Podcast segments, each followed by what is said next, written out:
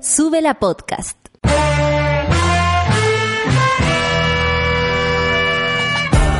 Cuando despiertas en otra sintonía, ves las cosas que otros no ven. Si a veces sientes que estás viviendo en Mordor, o como diría mi abuelita, te sientes como chancho en misa, este es tu lugar. Bienvenido al grupo de contención más diverso de la historia. Para ser parte, solo debes escuchar al resto, participar a tu manera, reír fuerte y comprometerte a buscar más misioneros para esta comunidad. Agarra tu taza y sírvete un buen café con nata, que ya está aquí nuestra guía espiritual, Natalia Valdebenito.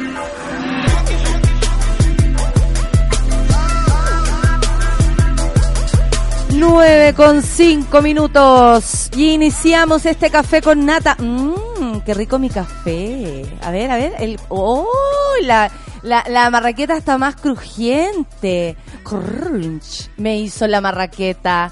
¿Cómo se encuentra Monada? Yo debo decir que sí, Estoy contenta por lo que pasó ayer con la acusación constitucional. Ayer empezamos el día hablando de esto y dando poniendo contexto también en el, en el escenario en que nos encontrábamos, porque honestamente no tenemos confianza en nuestro parlamentario. ¿Para qué vamos a estar con cosas? Y eso lo hemos hablado acá. De hecho, cuando empezamos a hablar a propósito de la nueva constitución, lo dijimos, ¿cómo vamos a dejar en las manos, las monas, los monos decían, ¿cómo dejar en las manos de esta gente una decisión tan importante? Y mm, porque no, no confiamos, finalmente no nos hicimos cargo al momento de votar. Eh, la gente que está en el Parlamento es, bien curiosa, particular, folclórica, eh, exótica, podríamos decirle, y nos queda tan lejos, ¿cierto? Ese mundo de élite en el que, por supuesto, hay gente que no es del mundo de élite, pertenecen a la élite política, pero no es parte de la élite. Por ejemplo, voy a hacer una distinción. Eh, no sé, una diputada como Natalia Castillo no tiene nada que ver con los insultos a los Walker, los Piñera, menos los Chadwick. Obviamente hay distinciones, ¿para qué vamos a decir Camila Flores? Que no tiene nada que ver con la élite política, pero pertenecen a la élite política. Y de élite hablamos cuando sabemos que en el Parlamento eh, se aplicaron eh, como se, quiso eh, amarrar este sentimiento como de pertenencia, ¿no? Me acuerdo que Chadwick el día anterior, en su discurso, además de llorón, apeló a eso, a que era su segundo hogar, ayer lo dije, eh, y bueno, ustedes también lo pueden ver por ahí si, es que lo necesitan o, quieren cahuinear ya a esta altura. Pero se, se, se, habla de, de, lo, de lo privado cuando estamos hablando de algo público las muertes, la violación a los derechos humanos y toda esa injusticia en la cual todavía seguimos viviendo. Esto no ha parado. Esto no ha parado y por eso decimos, Blumel, ponte las zapatillas de clavo porque eh, vas al mismo lugar. Eh, eh, que, corra la lista, que siga, que siga esto. Porque honestamente, ayer hablaba el, el, el gobierno, por ejemplo, Carla Rubilar dijo tantas veces la palabra injusticia. Y la verdad es que, Carla Rubilar, ¿cómo no decirte la injusticia, por ejemplo, de una niña en riesgo vital por recibir un disparo de una eh, bomba lacrimógena en su cara, en su cabeza? Eso es injusticia. Cuando le hemos dicho, pedido de todas las maneras posibles, la Comisión Interamericana de Derechos Humanos, el Instituto Nacional de Derechos Humanos, que ayer ya reaccionó, su propio director, con una angustia, lo dijo con angustia. Dijo, estoy desesperado. No puede ser que esto no pare. Le hemos pedido los protocolos, se les ha pedido a carabineros.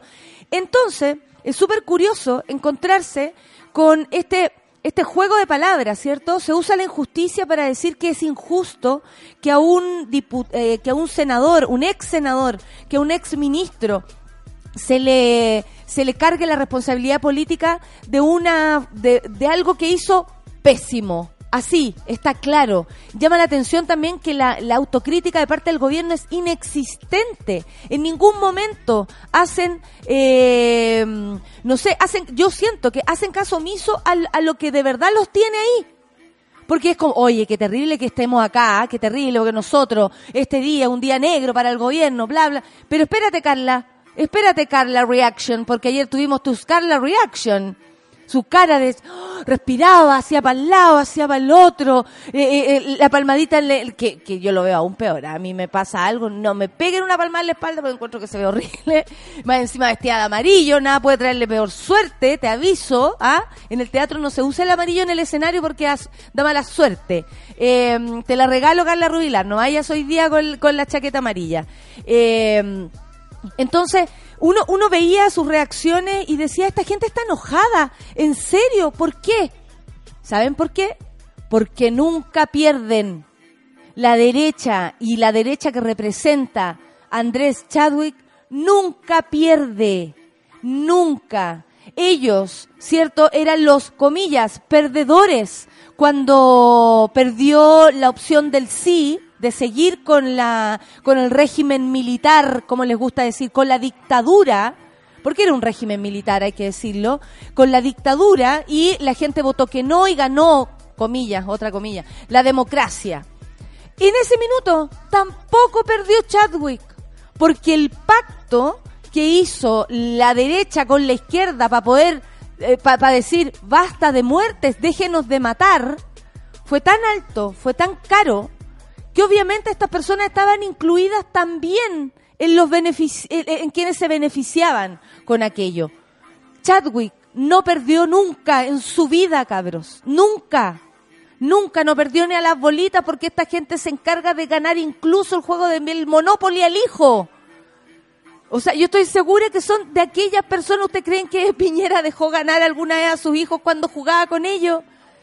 Esta gente no pierde, no pierde nunca. Y ayer lo que vimos fue, además de jugadas políticas, porque ese llanterío a mí me da la sensación, además de una amenaza solapada, que a Piñera no le puede pasar lo mismo, porque ya tenemos el culpable, comillas, político de todo. Entonces, hey, con Piñera, por favor, cuidado. Ayer decía Carla Rubilar, cuidado, ojalá no se repita la injusticia del día de hoy con lo que va a pasar mañana a propósito de la acusación constitucional en contra de Sebastián Piñera.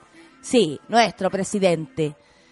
Entonces, eh, por, uno después se pregunta tantas cosas, ¿no? Como, ¿qué pasa cuando cuando cuando tú ves que los diputados que o sea los diputados que lo defendieron en su momento los senadores que y senadoras que ayer defendieron en su, eh, eh, a Andrés Chadwick le carga la responsabilidad total incluso mismo Andrés Chadwick para qué decir Mosilla, a los pacos. Porque ahí ellos dejan todo ellos hacen, eh, que lo que pasa es que ellos, bueno, eh, eh, se mandan solos, han dicho, los protocolos no se respetan, nosotros hemos pedido, en fin. Entonces aquí es como que Fuente Ovejuna fue. Si ustedes alguna vez leyeron ese libro, se trata de, un crimen también en un pueblo muy pequeño, que finalmente, comillas, nadie se hace cargo, y, y, de alguna manera es como, y el pueblo se llamaba Fuente Ovejuna, y, y, no es que solamente lo haya matado una persona, sino que cuando dicen Fuente Ovejuna fue, es como nadie finalmente fue. O sea, fuimos todos que no fue nadie. Entonces, eh, vivimos en esta como disyuntiva de escuchar, como hablamos siempre acá, lo importante del lenguaje, en el que eh, eh, nos dejan claro que esto es una injusticia para el gobierno. Y no es una injusticia. Es primera vez que de algún modo se hace justicia. Mira, yo escribí eh, a propósito del buen día, que me parece que es el día de hoy, porque al menos una buena, cabrón, una buena dentro de todo esto. Yo nunca pensé, estamos esperando, queríamos la cabeza de Chadwick con el caso Catrillanca el año pasado, con el asesinato de Catrillanca. Lo dijimos acá, yo me acuerdo dónde estábamos, que estábamos en ese sector, y lo hablábamos todo el rato y decíamos, oye, ¿qué pasa? Que caiga Chadwick, renuncia Chadwick. Hicimos hasta una marcha para que renunciara Chadwick. Eh, nos paramos en todos lados para decir que renunciara Chadwick. Se llenaron las calles con la leyenda, que renuncie Chadwick. No pasó, no pasó nada. Fueron soberbios y se lo pasaron por el aro y nos faltaron el respeto. Aquí me dice una, una mujer que no tengo idea si escucha el programa o no. Ella respondió a mi tuit nada más. Dice, qué buen día Natalia. Un día del 2013, este cerdo, a propósito de Chadwick, decía en un punto de prensa, hemos capturado al terrorista más peligroso de la Araucanía. Me cuenta Elisa, como es su nombre, hablaba de mi hijo. Ese día empecé a esperar lo que ocurrió ayer. Mi hijo hoy está en libertad. Yo me quedo con eso. Porque sí, Chadwick trató a todo Chile de delincuente. sí tiene que ver con lo que pasó los primeros días que no vamos a olvidar ese terror. Y sí tiene que ver y sigue teniendo que ver con lo que está pasando ahora y la injusticia de ser un país que viola los derechos humanos por parte del Estado de Chile. Entonces, sí, la, mm, mi cafecito está más rico, el pancito está más crujiente. Una buena, una buena. Y lo voy a repetir, porque ellos nunca pierden. Corre la lista. Son las 9 con 14. Vamos a escuchar a Pablo Chile y Fact. Café con Nata en Suela. Free Gucci, free para los inocentes en cana y a los no tan inocentes también. Bendición, libertad para el pueblo mapuche. Free, acá, todos los pagos son bastardos. Uno tras todo, uno tras Quieren saber por qué hay corrupción, senadores ganando más que un profesor. Quieren saber por qué hay delincuencia, el paco opresor no le tiene paciencia. La gente morena, la despoblación, los niños que no tienen pa' colación. Tantos millones pa' ver a ese papa, los pobres no comen con una oración. Pa' colmo el católico de clase media solo podrá verlo por televisión. Sáquense la venda de los ojos, gente. Por favor. Ey, televisión, telebasura, no muestra las violaciones de locura. Cuando un político toma y maneja, tampoco cuando el pueblo tiene una queja. Martín Larraín, tú eres un delincuente asesino, al igual que Torque te defiende. Piñera también un peligro latente. La gente no entiende este log y les miente. Van a salir con que soy comunista, no sé de política, yo soy artista. Yo solo plasmo todo lo que veo. Discursos políticos, yo ni uno creo. Vengo de Chile, de Chile feo donde el niño nace solo para ser reo, para ser de la contra, para ser de la calle. Le pido a Dios que la suerte no falle. Y el detalle es que en la clase alta está la mayoría del dinero del país. Y eso lo dicen las estadísticas, los porcentajes. Estoy hablando con base. El otro detalle es que hay más pasta base en la población que libro en un colegio. Antes quería ser Pablo Escobar, ahora solo quiero ser alguien mejor. A mí no me tapan la boca, me llevan la hierba para meterse coca. Los pacos, los ratis, también el congreso. Han robado más que mi compa expreso. Cuicos culiados, repártanse el queso. Tu hijito en falopa se gasta tu peso. Por eso a Teitita yo siempre le rezo. Pa' que la flaca no me dé su beso. ¡Muac! Solo le pido a Dios que lo injusto no me sea indiferente. Porque el gobierno la maquilla, pero mata, roba y miente. Esto es ojo por ojo y también diente por diente. Por salvarnos unos pesitos nos tildan de delincuentes.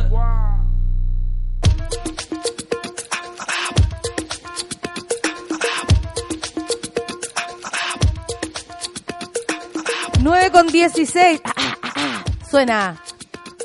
Por supuesto que eh, quiero compartir este cafecito mmm, tan rico y este pancito rrr, crujiente con mi amiga Solcita, acusación constitucional exitosa, abarca. Qué bonito es que los instrumentos del Estado funcionen. Tú lo dijiste así. Sí. Esto es solo una herramienta que tiene el Estado de Chile que ha usado en otras oportunidades. De hecho, ayer estaba Yasna Proboste con un echarpe traído de Nepal, igual que la China Suárez. Oye, ¿viste la otra vez las portadas de China Suárez y Pampita? ¿Qué pasó? Creo que era un, ¿Son amigas una, no, un caras Ah. de Argentina Ya. con Pampita casándose con todos sus hijos, maravillosa. Eh, y arriba un- una caluga de Benja Vicuña, Benja Vicuña y China Suárez así como se acabó esto ya no No. existe. Porta- yo portadísima. Mira de quién te burlas, aunque sea una vez, porque la Pampita, digámoslo, ha sido la perder, ha sido la gran Chatwick de esto. Exactamente. se Oye. merecía una portada de ese estilo. Un- una portada, si a lo Sí. mejor en la interna no tenemos idea de lo que significan Claro. las cosas, porque obviamente el show por dentro es súper distinto Es al que se da para afuera. Pero me gustó ese, esa jugada. Dije yo, el diagramador de esta cuestión, así, hermoso. Aplausos. Oye, eh, eh, ¿qué te pareció? ¿Qué me pareció? ¿Qué te pareció lo que pasó ayer? Porque Ayer- hay- ayer te voy a comentar, eh, fue mucho más corto, más acotado de lo que esperábamos todos. Decíamos a las 10. ¿A qué hora fue el...? Porque estaba de día todavía, ¿o no? Era de día aún. Que yo yo, creo que era como entre 9 y 10. Yo estuve viéndolo toda la tarde. Eh, comparado con otras acusaciones constitucionales me pareció mucho más seria, ¿no? Porque todo el rato se recalcaba, no estamos yéndonos contra la persona de Andrés Chadwick. No como, lo- no como los diputados que era como, ¿y, y cómo olvidar a Sharp? Salió Claro. como un gallo hablando de Sharp, como O sea, mira, tratando de hablar cualquier Ahí cosa. cada loco con su tema, hablemos en Fumbar. Como Por favor, Sol. Repitiendo todo lentamente. Lenta. Habla en cetáceo. Oye, pero peor que cetáceo. Pero yo, Hola, yo fue como- no lo podía creer. Yo dije, este es un robot de, eh, de ENA que mandaron al Congreso, de verdad. Y la Ena, no soy un robot. no soy un robot.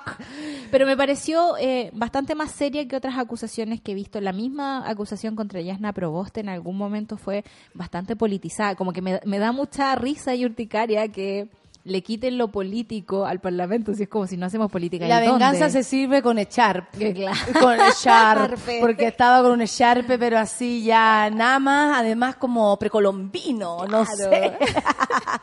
y ella, y yo pensaba, eh, porque ella fue, eh, la de ella escuché, a esa hora llega a mi casa a almorzar, imagina, seis de la tarde, así está mi vida hoy. Y eh, enferma ya, era como vente con cuidado, no, si el problema es que me fatiga en la mitad y, ah, y muera. Eh, me llamaba la atención que ella también, no es que haya puesto como en la mesa su propia experiencia, pero eh, de hecho lo dijo, no es revanchismo en lo absoluto, pero si usamos las herramientas, esta es la que hay que usar y por, por lo demás, la pregunta, ¿a quién responsabilizamos Claro. de todo lo que está pasando? Porque o si no es, ¿fue en Tovejuna fue?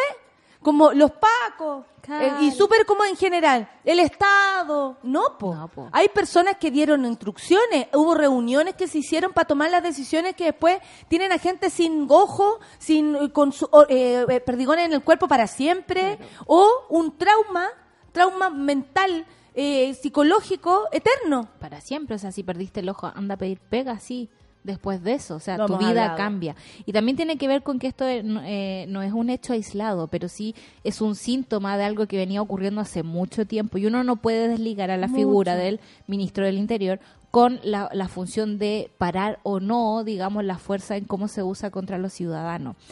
También me llama la atención esta cuestión de la, de la palabra injusticia tanto rato, porque digo, si les Fue parece muy, el memo no pasó, sé, digamos. si uno, fuerte. uno escuchó el me- y debo decir que me dio mucha alergia que lo compararan con Churchill como amiga no. O sea, todo el rato No. fueron como tres intervenciones que comparaban a Andrés Chadwick, estadista, hombre de política, eh, a la altura de Ay, ahí iba subiendo Churchill. así ya, sasá, sasá. ¿De Churchill? No, Churchill, con Churchill no, amigo, no. No, aparte que... No. O sea, tal No. vez lo manipulador. Claro, Si alguien está viendo Crown, pero, Crown, pero por favor. Pero encantador, ni cagando. Cagando. ni cagando. Igual de feos, pero uno Sí. encantador y el otro no. encantador y no. Bueno, y el punto es que cuando hablan de esta de esta injusticia, de esta injusticia, me llama la atención que no sean capaces de sopesar lo que es la injusticia para una persona muerta, para una familia que perdió a uno de sus miembros, eh, para gente que ha sido mutilada por el Estado, eh, a tal punto que ya está reconocido, ¿no? Porque el presidente ya anunció un plan de reparación para las víctimas oculares, como si fuera Ahora que dijiste eso. Sol, no se nos puede olvidar algo. Y creo que tiene que quedar eh, bajo llave ese pensamiento que es, si a- eh, ayer sale un responsable político de la violación a los derechos humanos, es porque se asume que hay violación a los derechos humanos. Claro. Que hay algo que no se ha reconocido abiertamente. Sí. O sea, ninguno. Ayer, por ejemplo, esa sensación de injusticia que sentían ellos, eh, yo creo que tiene que ver con el, el no estar acostumbrado a estar en estas circunstancias. ¿Tú crees que de revisión. Chadwick alguna revisión. vez, o sea, al principio, cuando dijeron acusación constitucional, yo creo que ellos de inmediato pensaron que no iba a pasar nada. Obvio. No nos Se va a pasar nada, no nos va a pasar nada. Obvio, obvio, si esto no está pasando, si cualquier, no sé, nos va a salvar cual- eh, un, tem- un terremoto. Claro. eh, O los amigos que O hemos los amigos. dentro del Parlamento. Claro, yo creo que ellos eh, efectivamente pensaron que no le iba a pasar. Con el tiempo y con la anterior en, en la Cámara de Diputados, se dieron cuenta que además eh, de la preparación de la gente que estaba ahí, tenía que ver con una cantidad de antecedentes enormes. Enormes. Porque, o sea, la insisto- larga lista de delitos asociados a esta administración. Claro, y no podemos evitar pensar, digamos, que Andrés Chadwick también estuvo en la administración anterior de Piñera, entonces no, no son hechos aislados, tienen que ver con una forma en cómo el gobierno se ha comportado con sus ciudadanos. Y, y ayer, digamos, cuando escuchábamos a esta gente toda muy bien preparada, a mí me gustó eso y con distintos puntos de vista, igual un par de locos hablando así, cada cosa extraña. ¿Quién era el que estaba como... ¡Ah! ¿Coloma? ¿Quién era el que estaba? Coloma estaba muy muy enajenado. Hiperven- hiperventilado. A, eh, a la man muy tranqui. Y me llamó mucho la atención al final, eh, me- yo me quedé como en la transmisión final cuando estaban, cuando se turnan para hablar al final después Sí, sí, sí, sí, sí. con esas eh, la detesto, la detesto. Me Sí. tengo un problema porque hacen los puntos de prensa donde hay ruido en el parlamento. Porque yo creo que el único lugar donde eh, es como El- el lo junta todo y no puede, claro, cuestión, no, claro. el- o si no tendrían que meter a los periodistas en un lugar donde no quieren meterlos. Exactamente. Isabel Allende, eh, senadora, dice, eh, nunca pensamos que teníamos en este país que repetir algo que ya había pasado.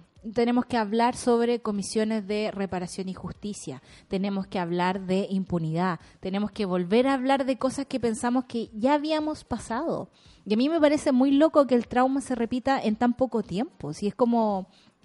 eh, eh, llega a ser como, insisto, alevoso con la gente. Mira, durante la tarde de ayer, el eh, miércoles, la sala del Senado resolvió por 23 votos a favor y 18 en contra aprobar la acusación constitucional contra el ex ministro del Interior, Andrés Chadwick. Yo de verdad lo digo, nunca pensé que un día 12 de, ene- de- de enero ya, 12 de diciembre iba a leer esa noticia, lo digo en serio. Tras una extensa jornada de deliberaciones, la mayor parte de los senadores resolvió aprobar la acusación y con esto condenar al ex ministro a quedar inhabilitado por ejercer cargos públicos durante un plazo de cinco años. ¡Cinco años a tu rincón! A eso de las 20:30, la acusación ya contaba con 22 senadores eh, que habían expresado su voluntad de votar a favor, por lo que desde ese momento se conocía cuál sería el resultado de la misma, eh, porque era como la mayor cantidad de votos ya se había conseguido, el 50 más 1, digamos. Eh, aunque justo antes de eso, el senador Francisco Chaguán intentó cambiar o dilatar la votación solicitando que cuatro senadores que no estaban en la sesión de ayer martes fueron marginados de la votación, lo cual fue desestimado momentos antes de comenzar a votar. Francisco Chaguán, así como, a ver, presidente, presidente, pero lo que, lo que pasa es que entonces hay gente Como salvando al final de la es- situación. Y, todo así como, pero Francisco, la verdad es que no, onda, sigamos, tenemos que votar. está- pero, pero, presidente, señor presidente.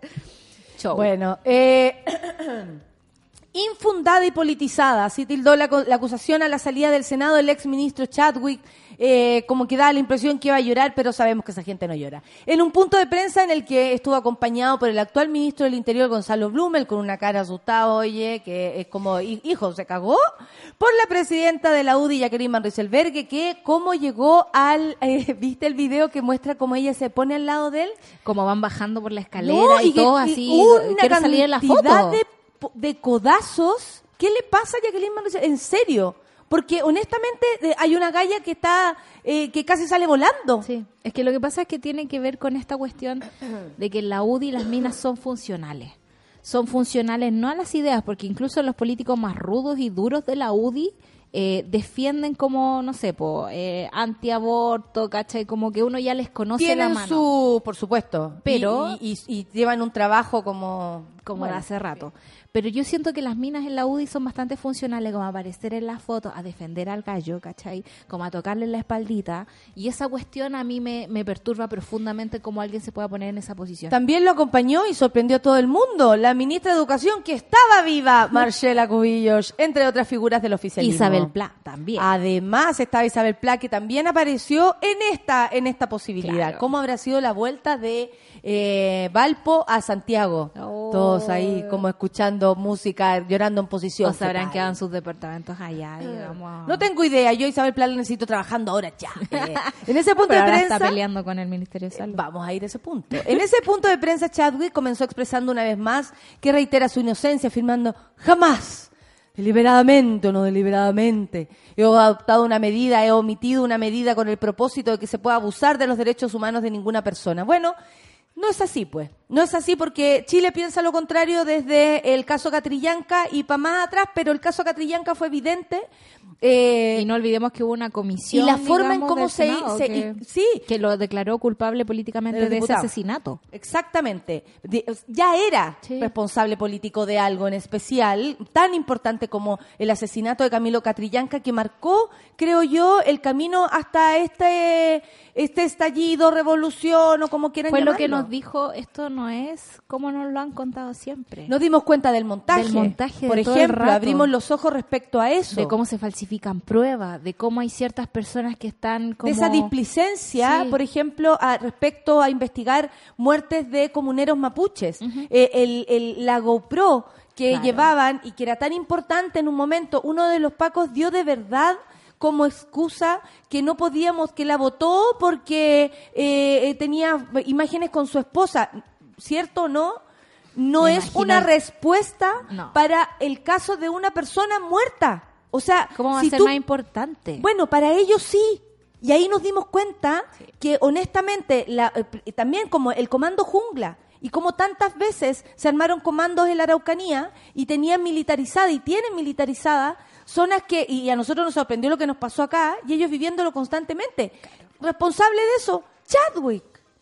Chadwick. O sea, él y muchos más. Pero estamos claros y por qué les gusta tanto de llevarse como el crédito, ¿cierto? De ciertas cosas como el gran Chadwick, el gran senador, el ministro, le encanta ser ministro y todo. Y cuando tienen que tomar eh, responsabilidades de las cosas que hacen sus propias administraciones, no, es que yo no, es que yo no soy tan ministro, es que yo no soy tan importante en esto, no, si son los cabros, son los pacos, ellos. Y, pero para el momento que tenéis que sacarte la foto, te ponís de los primeros, Claro. y cuando tenéis que aceptar responsabilidades, te decís para atrás. Y lloráis.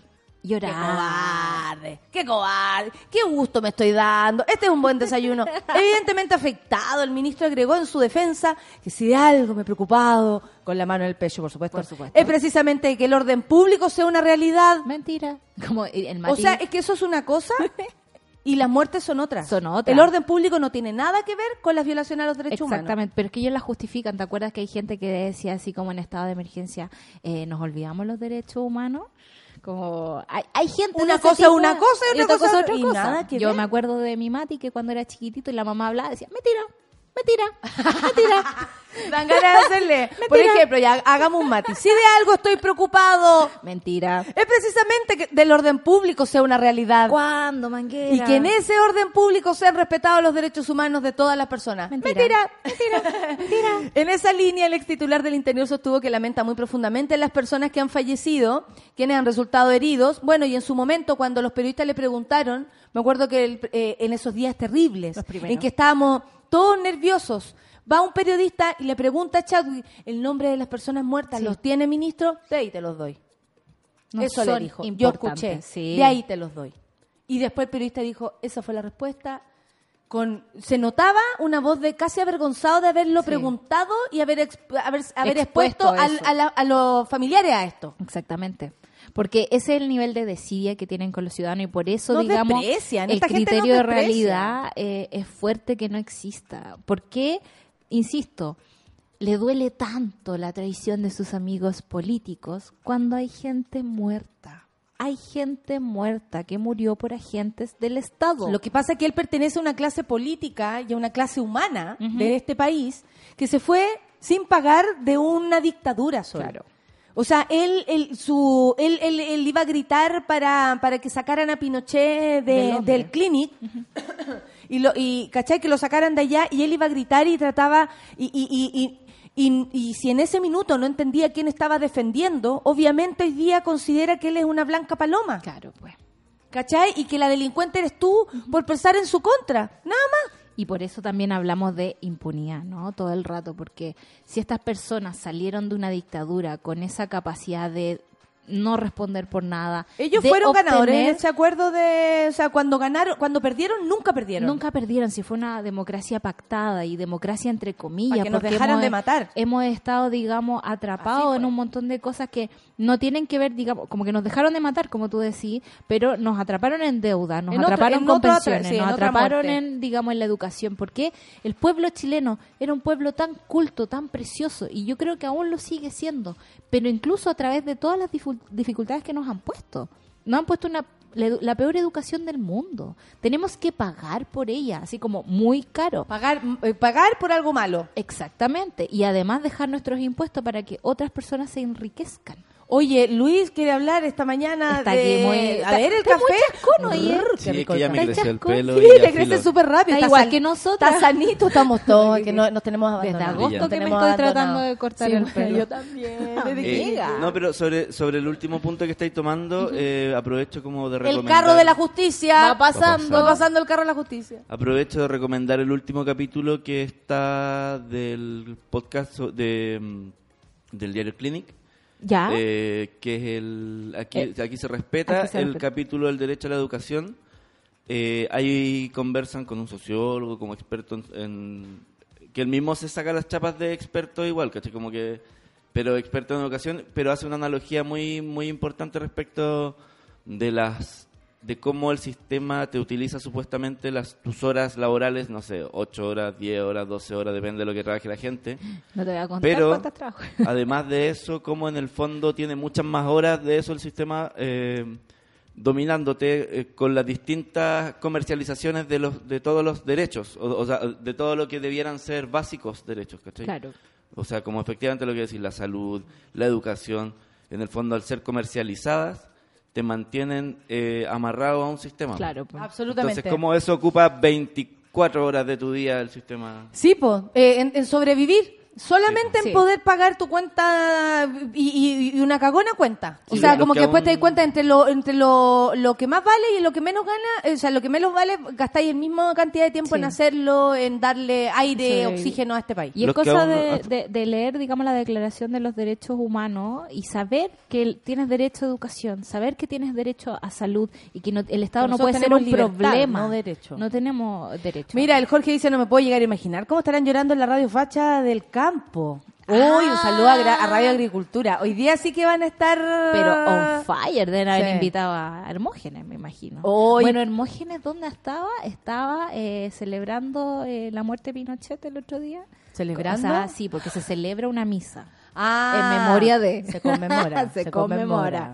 Donde estaba Soa Lucía Oye, y toda también. Oye, La lo que es tener plata, lo que es tener plata para mantenerse así, porque si no, imposible. Sí. Imposible. Vimos Se nota una- que no lavó ni las tazas. Jamás. Vimos una, una pequeña foto que sacó en Heavy. la segunda y decíamos, increíble. Oye, 9 con 36, y para seguir avanzando les cuento que, bueno, el ministro Blumel dijo que nada contribuye, no hace justicia, se equivoca, y no permite avanzar en la recuperación de un clima republicano. Se equivoca más, porque el otro día el profesor acá, no era profesor, pero yo le puse profesor, eh, eh, el historiador que estuvo con nosotros del Director del Museo de la Memoria. exactamente, el del Museo de la Memoria, eh, él dijo a propósito de lo republicano, como habría, había que asumir en el paso, en la línea histórica, en qué lugar estábamos y qué es lo que estaba en crisis también. Claro. Y una de esas cosas era la república. Y honestamente, esto, eh, esto para mí, estoy segura que para la gente del Museo de la Memoria también, es todo lo contrario a lo que Sí. dice Blumel. Es recuperar lo que no se puede.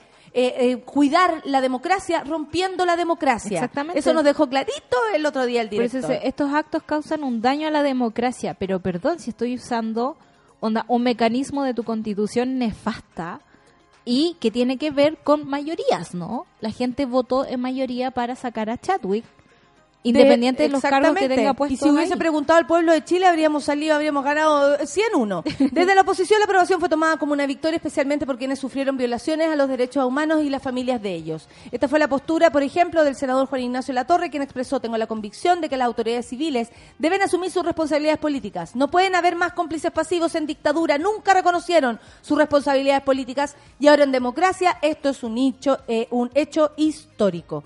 Yo eh, también lo creo así. Son las 9 con 37, vamos a seguir hablando de esto. Y a mí me salió en Spotify mi banda de, lo, de, los, de la década. ¿Qué te salió? Jungle, que es lo que viene ahora. Sí, es mi banda de la época y vamos a escuchar a Heavy California.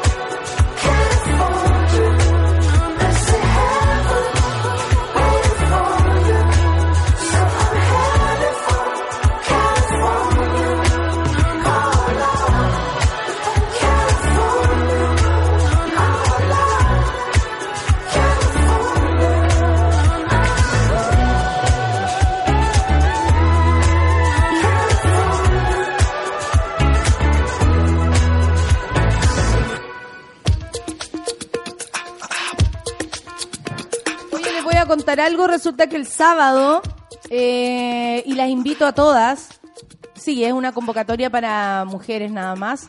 El sábado 14 a las 4 de la tarde nos vamos a juntar en el Parque O'Higgins y vamos a hacer una acción masiva de mujeres para exigir la paridad en la constituyente. Eh, los instructivos estarán en las redes sociales, yo también voy a estar ahí mm, eh, como dando la información.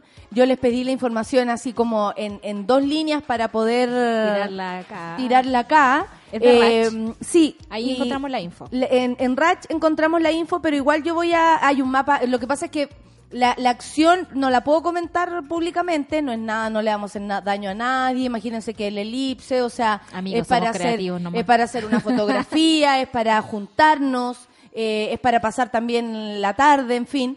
Eh, pero más allá de eso, sí, eh, eh, guarden la tarde del sábado, guárdenmela. Van a, vamos a estar todas ahí, vamos a estar todas nosotras organizando. Así que las músicas, eh, todas las mujeres y, y niñas, si se sienten convocadas, si no pueden dejar a la cabra chica, llévenla.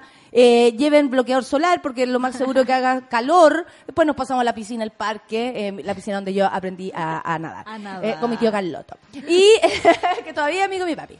Y sí, po. Y, y eso. Así que mañana, el sábado a las 4, pero voy a estar igual dando la información, no se preocupen, a través de mi Twitter, tal vez, Instagram, y al mismo tiempo con eh, las Rach, que son mis compañeras mm, de la red chilena de actrices. Ayer vi que llamaste también, o sea, pusiste un- una info de que los estudiantes están llamando una marcha. Exactamente, la Emilia me lo pidió. Sí. La Emilia me lo pidió y, Y- te digo de inmediato de que es Dame hoy los datos, mirando, sí. pero me encanta que de verdad la gente la tiene tan clara porque vi su petitorio así como cuatro cuestiones y dije, oye, sí, Sí, obvio, súper jueves, clarito. hoy día, a las 2 de la tarde en la Plaza de la Aviación, en el Metro Salvador. Fin a la violación a los derechos humanos, educación no sexista y socioambiental. Qué lindo eso. ¿Viste? Fin al endeudamiento y no más crimi- criminalización Criminalización. de la- del movimiento social. Chao Piñera, a dignificar la educación. Eh, deuda educativa, convoca CONES, eh, Red, eh, Redofem, la Confech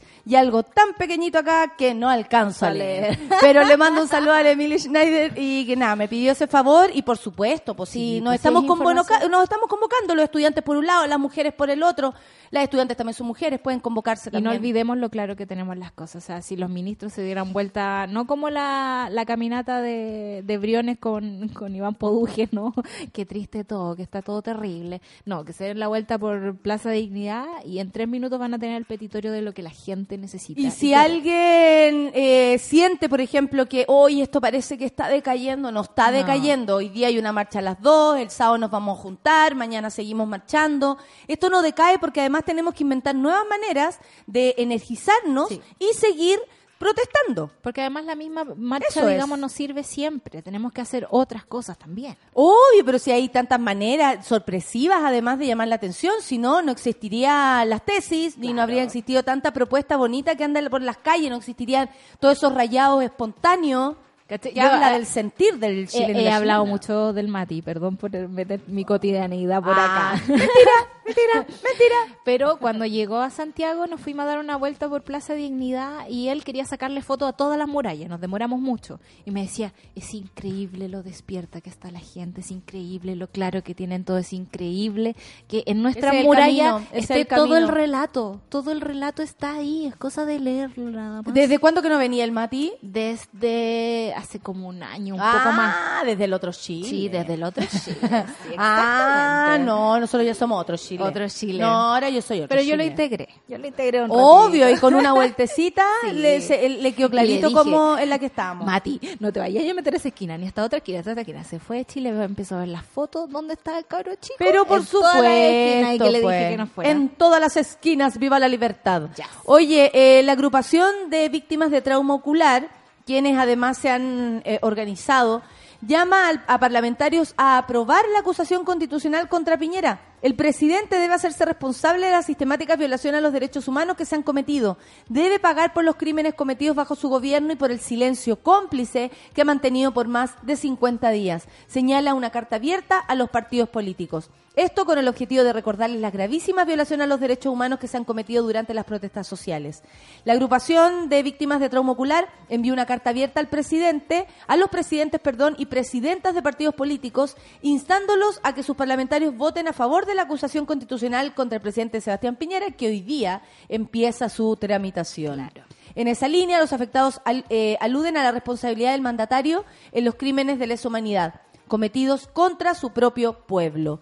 Em, Solo el sábado 7 de diciembre somos más de 352 personas que han sufrido algún tipo de lesión o trauma ocular producto de la violencia sistemática que se ha ejercido por parte de las fuerzas de orden y seguridad, que sin ningún tipo de ética, responsabilidad o empatía se han dedicado a dejar ciego a un pueblo que se niega a cerrar los ojos nuevamente. Qué lindo como lo, lo, lo además lo expresan. Em, no, y yo agradezco también la fortaleza, porque Sí. ellos desde el dolor quieren hacer justicia. Y, y desde ese lugar, puta que es difícil. Es muy difícil. Porque te quitaron las fuerzas con, con, con el daño que te hicieron. Te- Imagínate para una familia. eh, todo el contexto que sufre, no solamente la persona que está afectada y que va a estar afectada para siempre, pero desde ese dolor, ¿cachai? Tú podrías tal vez querer mandar toda la cresta y, y, alejarte. y no ¿Cuántos hay personas que no participan aquí? Exactamente. Y, están en otro lugar, tal vez con miedo. Sí, y quizás No. estoy mezclando muchas cosas y muchos temas, pero es imposible no hacerlo en estos Sí, momentos. Estamos acá. Eh, Aquí se mezcla. Erika Olivera, diciendo, eh, ¿cuándo vamos a acabar con el resentimiento de toda esta gente que... eh, por la dictadura. por la dictadura, ¿no? Eh, La y hoy día pasada, leía un, un tuit de una persona que hablaba del accidente, digamos, que tuvimos estos días, eh, de, de, de, lo- de las cosas que están encontrando en el mar. Encontraron restos humanos que serían de pasajeros del avión de la. Exactamente. Y ella decía con mucha emoción, eh, tengo mucha pena por esa gente, porque son familias destruidas y ojalá la FACH también se dé cuenta que nosotros, los eh, hijos de quienes votaron al mar, también tenemos esa deuda pendiente, queremos saber dónde están. Entonces, es imposible que nosotros como seres humanos no seamos sensibles a ese tipo de cosas. Y es muy extraño que el relato del gobierno o que el relato de nuestros ministros o el relato de nuestros diputados, porque pensando en Erika Olivera, cuando habla de resentimiento se está saltando muchas cosas, se está saltando la Está historia. faltando el respeto, perdón, a personas que no pudieron despedir a sus familiares. Claro. O sea, si ella lamenta la posibilidad de que ese avión no dé, por ejemplo, como respuesta a la investigación, a encontrar restos de cada una de las personas y de, de verdad no vuelvan a tenerlas ni cerca para enterrarlas o para lo que sea, como quieran eh, acabar con ese rito, eh, no te podéis poner en el lugar de las personas, por, por ejemplo, una, una familiar de, de desaparecidos eh, puso, lamento tanto lo que está pasando con la FACH y es imposible no acordarme de mis muertos que fueron lanzados al mar. Claro. ¿Cachai? O sea, Sí, es po. imposible. Quiero que sepan que estoy con ustedes, porque sé ¿De lo que es trata?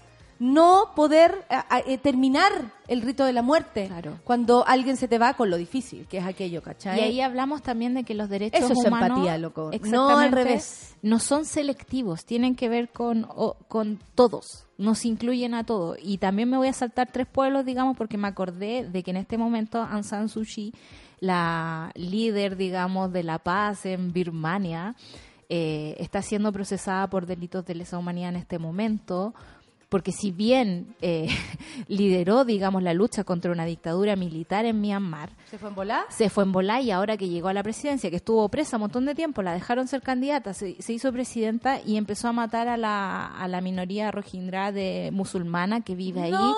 Entonces tú decís, loco, ¡No! ella le dieron el premio Nobel de la Paz y aún así empezó a... ¿Qué, qué onda ese premio Nobel si se lo dieron a a Obama, en plena guerra de Irak, entonces... No, y uno de los candidatos era Trump. Claro. eh, hace como dos años. La gente. ¿Cachai o no? Hashtag la gente. Entonces no Hashtag puede... premio Nobel. Sí, no puede ser selectivo. Uno tiene que respetar a un otro como si fuera uno mismo. Bueno, según para esta agrupación, todas estas situaciones de violencia estatal tienen un solo responsable, el actual presidente de la República, Sebastián Piñera Echeñique, quien en reiteradas ocasiones desde el comienzo del estallido social ha declarado la guerra a su propio pueblo. Esto es verdad, esto es verdad, nosotros todos lo escuchamos. Lo que ha dado, dice, amplia libertad a las Fuerzas Armadas y Carabineros de Chile para que repitan durante estas semanas las atrocidades de épocas pasadas. Además, se hacen cargo respecto a, la- a- a lo que es esto en, el- en nuestro contexto histórico eh, eh, anterior Reciente. también. Eh, reciente y anterior. Y eh, creo que eh, la tiene difícil eh, el, el mismo gobierno en esta oportunidad, así como a veces decimos, puta, esta gente. Ahora también hay que asumir que eh, de alguna manera sí son los responsables. Eso nosotros siempre hemos sentido, siempre lo hemos sabido. Desde el minuto que Piñera dijo estamos en guerra con un una suerte como de, de lapsus que le vino, ¿no? Eh, empezamos a vivir una guerra en contra de quienes nos manifestamos con consecuencias gravísimas, tanto físicas para algunos como psicológicas para todos.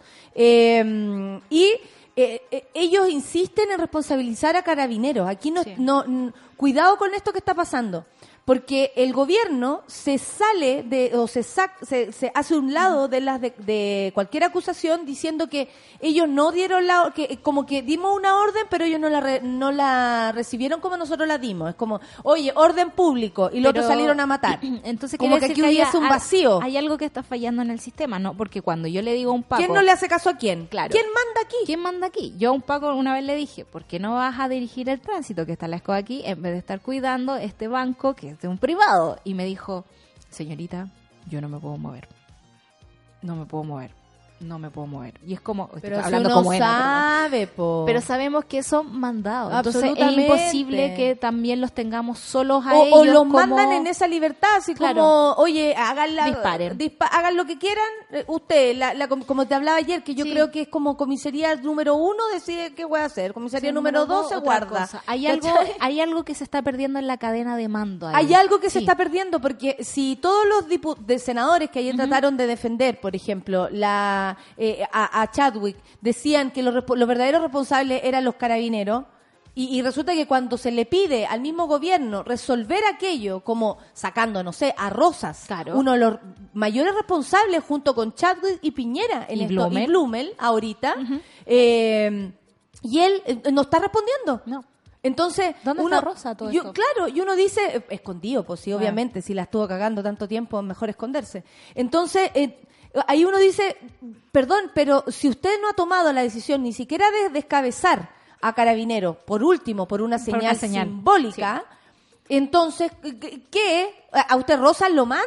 Porque estoy segura que Piñera me va a decir que no. Obvio. ¿Cómo? A mí me van a mandar, pero espérate, entonces no te están haciendo caso. ¿O, o qué? ¿Tú diste la, la, lo que está pasando? ¿Tú diste esa, mm, esa, ¿cómo se llama? Esa señal? ¿Tú diste esa instrucción y, y estás pasando piola? No, ¿La diste o no la diste? Y además no podéis desconocer el contexto. Yo puedo dar órdenes, puedo decir instalemos internet en Siria cuando falta agua, pero no puedo dejar de ver que falta agua. Es como, es imposible. Nosotros podemos caminar, comer chicle y al mismo tiempo enquebrarnos las pestañas. Oye, para el viernes 13 de diciembre a las 13 horas, la Coordinadora de Víctimas de Trauma Ocular está convocando a una concentración en el frontis de la moneda. Por si alguien también tiene su tiempo, los puede acompañar en la hora de almuerzo si trabajan por ahí cerquita. Esto con el objetivo de exigir justicia e interpelar al mandatario. La concentración es mañana, como les dije, en el Frontis de la Moneda, a las 13 horas. Coordinadora de víctimas trauma ocular, si los quieren acompañar, si los quieren abrazar, si quieren gritar junto a ellos, esta es la oportunidad también. Nosotros debemos mm, hacer luces y, y Sí. ruido de lo que de lo que ocurre, po. Exactamente, porque de verdad hay gente que se está saltando los contextos y se está saltando muchos, muchos pasos. Onda, eh, escuchaba a uno de los carabineros que fue a hablar a la Comisión de Derechos Humanos sobre eh, estos nuevos químicos que le están poniendo, no es nuevo en realidad, pero el químico que están poniendo en los carros lanzagua. Igual es un poco nuevo, porque como les prohibieron tirar perdigones, ¿sabéis le pusieron más mierda al agua. ¿Sabéis que no? No es tan nuevo. Le- ¿Te acuerdas Ah. de que ayer hablaste del caso de Rodrigo Avilés? Avilés era el apellido, sí, pero yo, iba- yo, tuve- yo tenía la mitad, Rodrigo. Ya, alguien se acordó que durante ese caso alguien desclasificó el protocolo del lanzagua de los carabineros. Y ayer lo leí. De- decía secreto, me encanta cuando los documentos dicen secreto. Secreto y lo puedes ver. Exactamente. Entonces decía que en realidad la persona que ayer habló del Labocar, del laboratorio de carabinero, eh, decía, eh, esto tiene una concentración de tal porcentaje y toda la cuestión, bla, bla, bla, bla. Y según el protocolo, hay un porcentaje que queda a criterio del Paco. Le podéis echar 20% de la solución química, 30% de la solución, 40, 50, y lo O que todo el- estamos o vi- todo el o todo el tarro. tarro. Y eso es lo que estamos viendo ahora. Oye, ¿Ah? creo que hay que dejar una cosa súper clara respecto, eh, sobre todo a la información, para que los monos y las monas no se confundan. Acá, con justa razón, por supuesto, dice él con todo, sino para qué. El desayuno fue más sabroso hoy, aunque sigo pensando que cinco años sin ejercer un cargo público es poco, mínimo cárcel. Ya, aquí hay que hacer una separación. Lo que pasó ayer no tiene que ver con penas judiciales. Claro. No, No tiene, que, ver con lo penal. No tiene De hecho, que ver ayer lo con dijeron aquello. mucho Ese rato. es otro cuento Sí. y eso seguramente va a ocurrir, pero en otro contexto. De hecho, ¿Cachai? ayer escuché a Insulsa amarillar bien harto sobre ese tema. Hay que, por- porque obvio, porque ellos Sí. tratan de dejar claro que la acusación constitucional es responsabilidad política. Ellos por eso pierden cinco años sin Claro. presentar, porque pierden la políticamente. capacidad de actuar políticamente. Cárcel.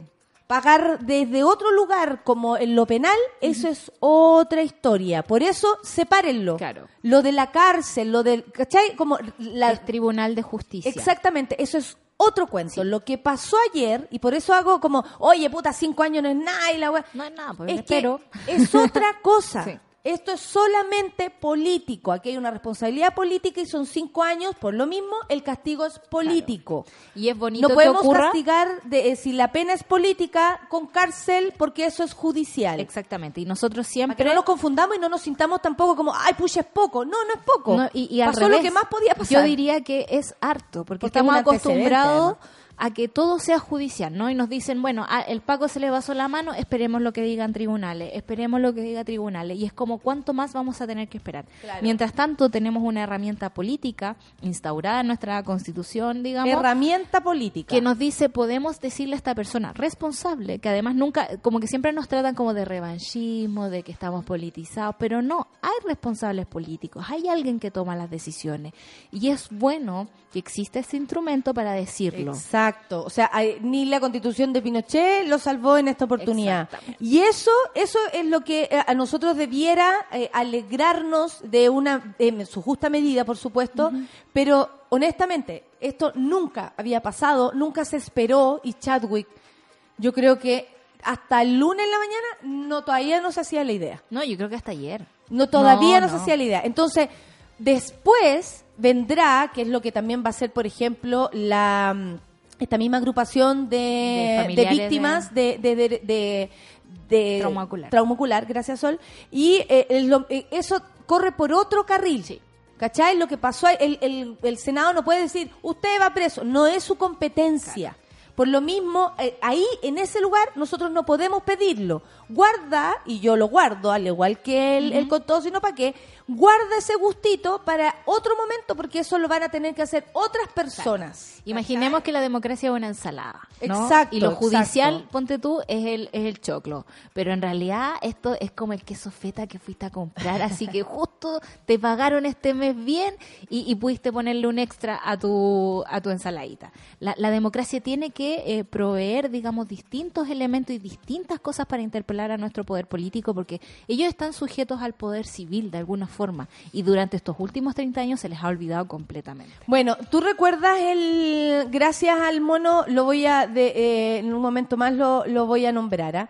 Eh, resulta que estaba hablando hace seis minutos atrás el director general de Carabineros. Mira, lo estamos Y me hago recuerdo de lo que pasó con este reportaje que hizo el Clinic con tres anónimos carabineros Sí. contando su experiencia y todo lo que se ve por, por dentro. Y que decían, el llamado o, el, o, el, o este audio que se filtró respecto a, a ese minuto en que Mario Rosas dice, yo no voy a dar de baja a nadie, ya. Ellos lo que decían respecto a eso es que eso era mentira, que ellos sabían que era mentira, porque saben que los primeros en caer son ellos. Claro. Por lo mismo creen que esa fue la razón por la cual esto se, Se filtró. filtró para presionarlo a Mario Rosas, ¿ya? ¿Por qué? Y, y lo que dicen los cabros no era tan mentira. Porque el general director de Carabineros dice casos como el, dis- el Liceo 7, ¿recuerdan aquel, el Liceo 7 de Franklin, del estudiante de medicina, el fallecido en Maipú, los golpes a personas en un cerro en Valparaíso? Se ha llegado a la certeza que hay responsabilidades de los carabineros involucrados. Sí. A con- contar de esta fecha están en formulación de cargos y se van a aplicar sanciones disciplinarias que van desde la expulsión de la institución y otros casos con anotaciones negativas. O sea, ¿era mentira o no era mentira que se iban a- que no iban a ir de baja y que él los iba a proteger? Él no puede hacerlo. Tenemos herramientas. Él no puede hacerlo. Y por eso tienen razón los otros, los pacos anónimos, de, de decir eso se filtró porque es falso. Sí. Y se filtró para dejar claro que, hey, usted está mintiendo, señor. Aparte que no le tiene ningún respeto a Rosas, porque no hizo carrera de Paco. De Paco, po. Fue ¿Cachai? decán. No hizo carrera de Paco. Y ahí están la- las diferencias de clase también Sí, en, lo- en la institución en la misma, institución. El que paga y el que no paga para entrar a carabineros tiene un rango distinto. O las de la familias de plata que son involucradas con carabineros, eh, eh, diferencia, o sea, como slash, el, el cabro que se hizo carabinero para encontrar una oportunidad de tener, no sé, salud. Cu- ah, Sí, la hay tanto alguien me cabro decía, que entró ¿cuántos pa' eso?" cabros del Sename terminaron siendo carabineros, cachai? Onda, y tenemos la misma composición que vemos entre todos los que estamos batallando en Plaza Italia, ¿cachai? Es como, ¿cómo no, nos desviamos tanto del camino? Igual me llama la atención que no sea capaz de decir los nombres de las personas. Casos como el del liceo, de estudiante de medicina. Un estudiante de medicina al que violaron, perdónenme. ¿Cachai? Entonces, claro, eh, todo el mundo se está riendo porque dijo anotaciones negativas, pero yo... la hoja de vida de claro, pero muy yo importante. iría al, al meollo del asunto. El meollo del asunto, más allá que diga anotaciones negativas, a este gallo no, no le podemos dar eh, fe, No. crédito. Más allá lo que diga es que de verdad mintió. Sí. De verdad mintió cuando dijo que él no iba a dar de baja a nadie, porque las responsabilidades de Paco matando a personas y la cámara aquí identificado el Paco no se la pueden sacar con nada, porque más encima el gobierno va a hacer presión para que eso suceda. Al gobierno le conviene que pague Paco por Paco Y no, digamos, y no una responsabilidad extensiva. ¿Cachai? Mira qué buen cierre le dimos a esta parte del programa. Me encanta. Volverás, Solcita, volverás. Son las 10 con 2 minutos y vamos a escuchar a María Perlita con No, No, No. Café con nata en su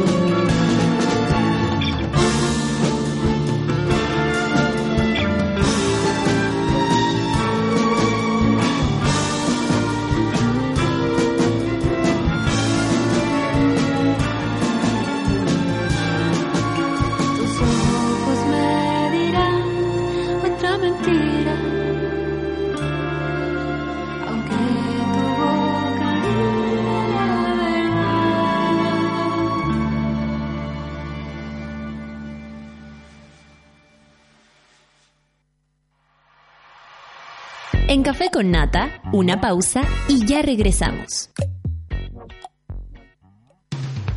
Hoy en Sube la Radio.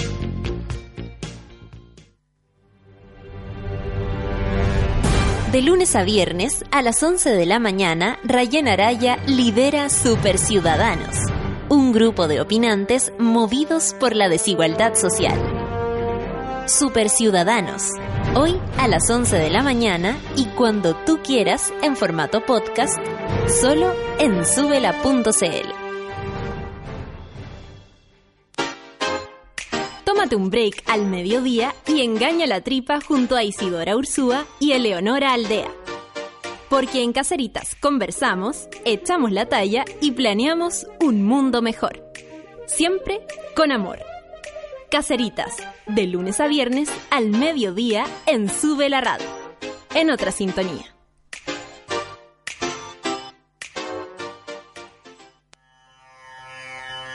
En el mundo de hoy no se mueve ni un audífono sin que Pato Pérez y Manuel Toledo Campos lo sepan. En Revolver nos gusta la música, nos fascinan los conciertos y amamos las buenas canciones. Todos los jueves a las 3 de la tarde, por Sube la Radio y en otra sintonía.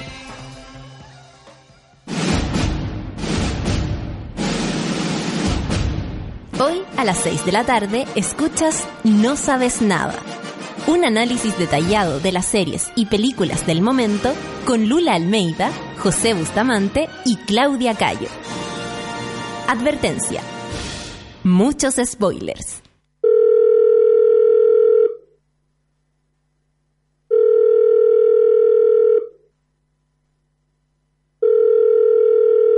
En la mayoría de los casos de abuso sexual durante la infancia, la víctima puede llegar a esperar hasta 20 años para atreverse a hablar.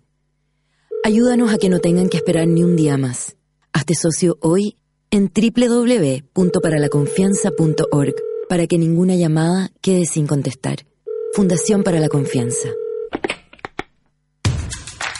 Siempre es positivo saber que hay alguien para ti, que comparte tus gustos y que puedes hablar temas que para ti son importantes de escuchar y discutir, sentirte acompañado en tu camino.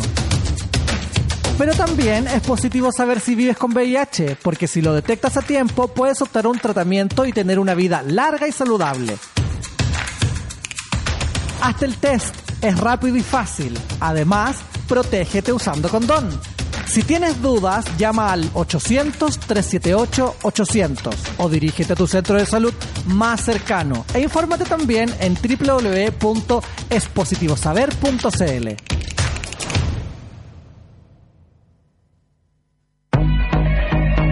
Súmate a Sube la Club. Sé parte de nuestra comunidad de socios y podrás obtener descuentos en Bestias, Disco Intrépido, Marlon Restaurant, Heroica Producciones, Only Joke, La Plage. Entra a www.subela.cl slash club y entérate de todos los beneficios de Sube la Club. Te estamos esperando.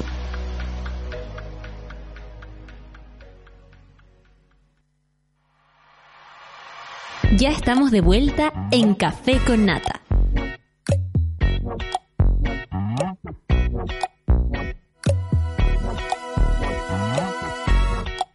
Café con Nati y tantos otros programas son posibles gracias al apoyo de los socios de Subela Club. Hoy más que nunca Chile necesita periodismo y comunicación independiente. Gracias, por ejemplo, a Nicolás Aguilera, Paula Calderón, Natalie Jones, Michael Contreras, Jorge o Michel, eh, Jorge Gacitúa, Dominique Cisterna, Rosario Infante, Andrea, Andrés Carrasco, Camila Flores. ¿Qué?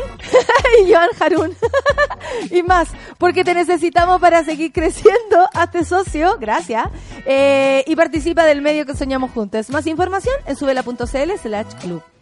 Tómate el tiempo para conversar, que en Café con Nata es lo que hacemos ahora junto a un nuevo invitado.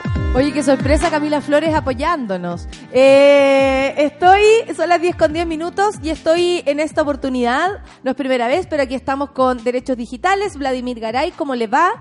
Él nos visita, ¿cómo le va? Bien, Bien. ¿Bien? Sí. Sí, muy contento de estar acá otra vez. Eh, bacán. O sea, eh, bueno, él nos visita porque eh, nos encontramos en un proceso bastante interesante a nivel municipal, que es que varias municipales, eh, municipalidades han desarrollado una consulta ciudadana con voto electrónico y presencial, ¿cierto? Yo, por ejemplo, estuve colaborando con la campaña para votar en Cerro Navia. Aquí estuvimos con el alcalde la otra vez y están súper esperanzados del proceso, de vivir el proceso también, ¿cierto? Porque es como experiencial. La gente quiere participar y quiere hacerlo pronto.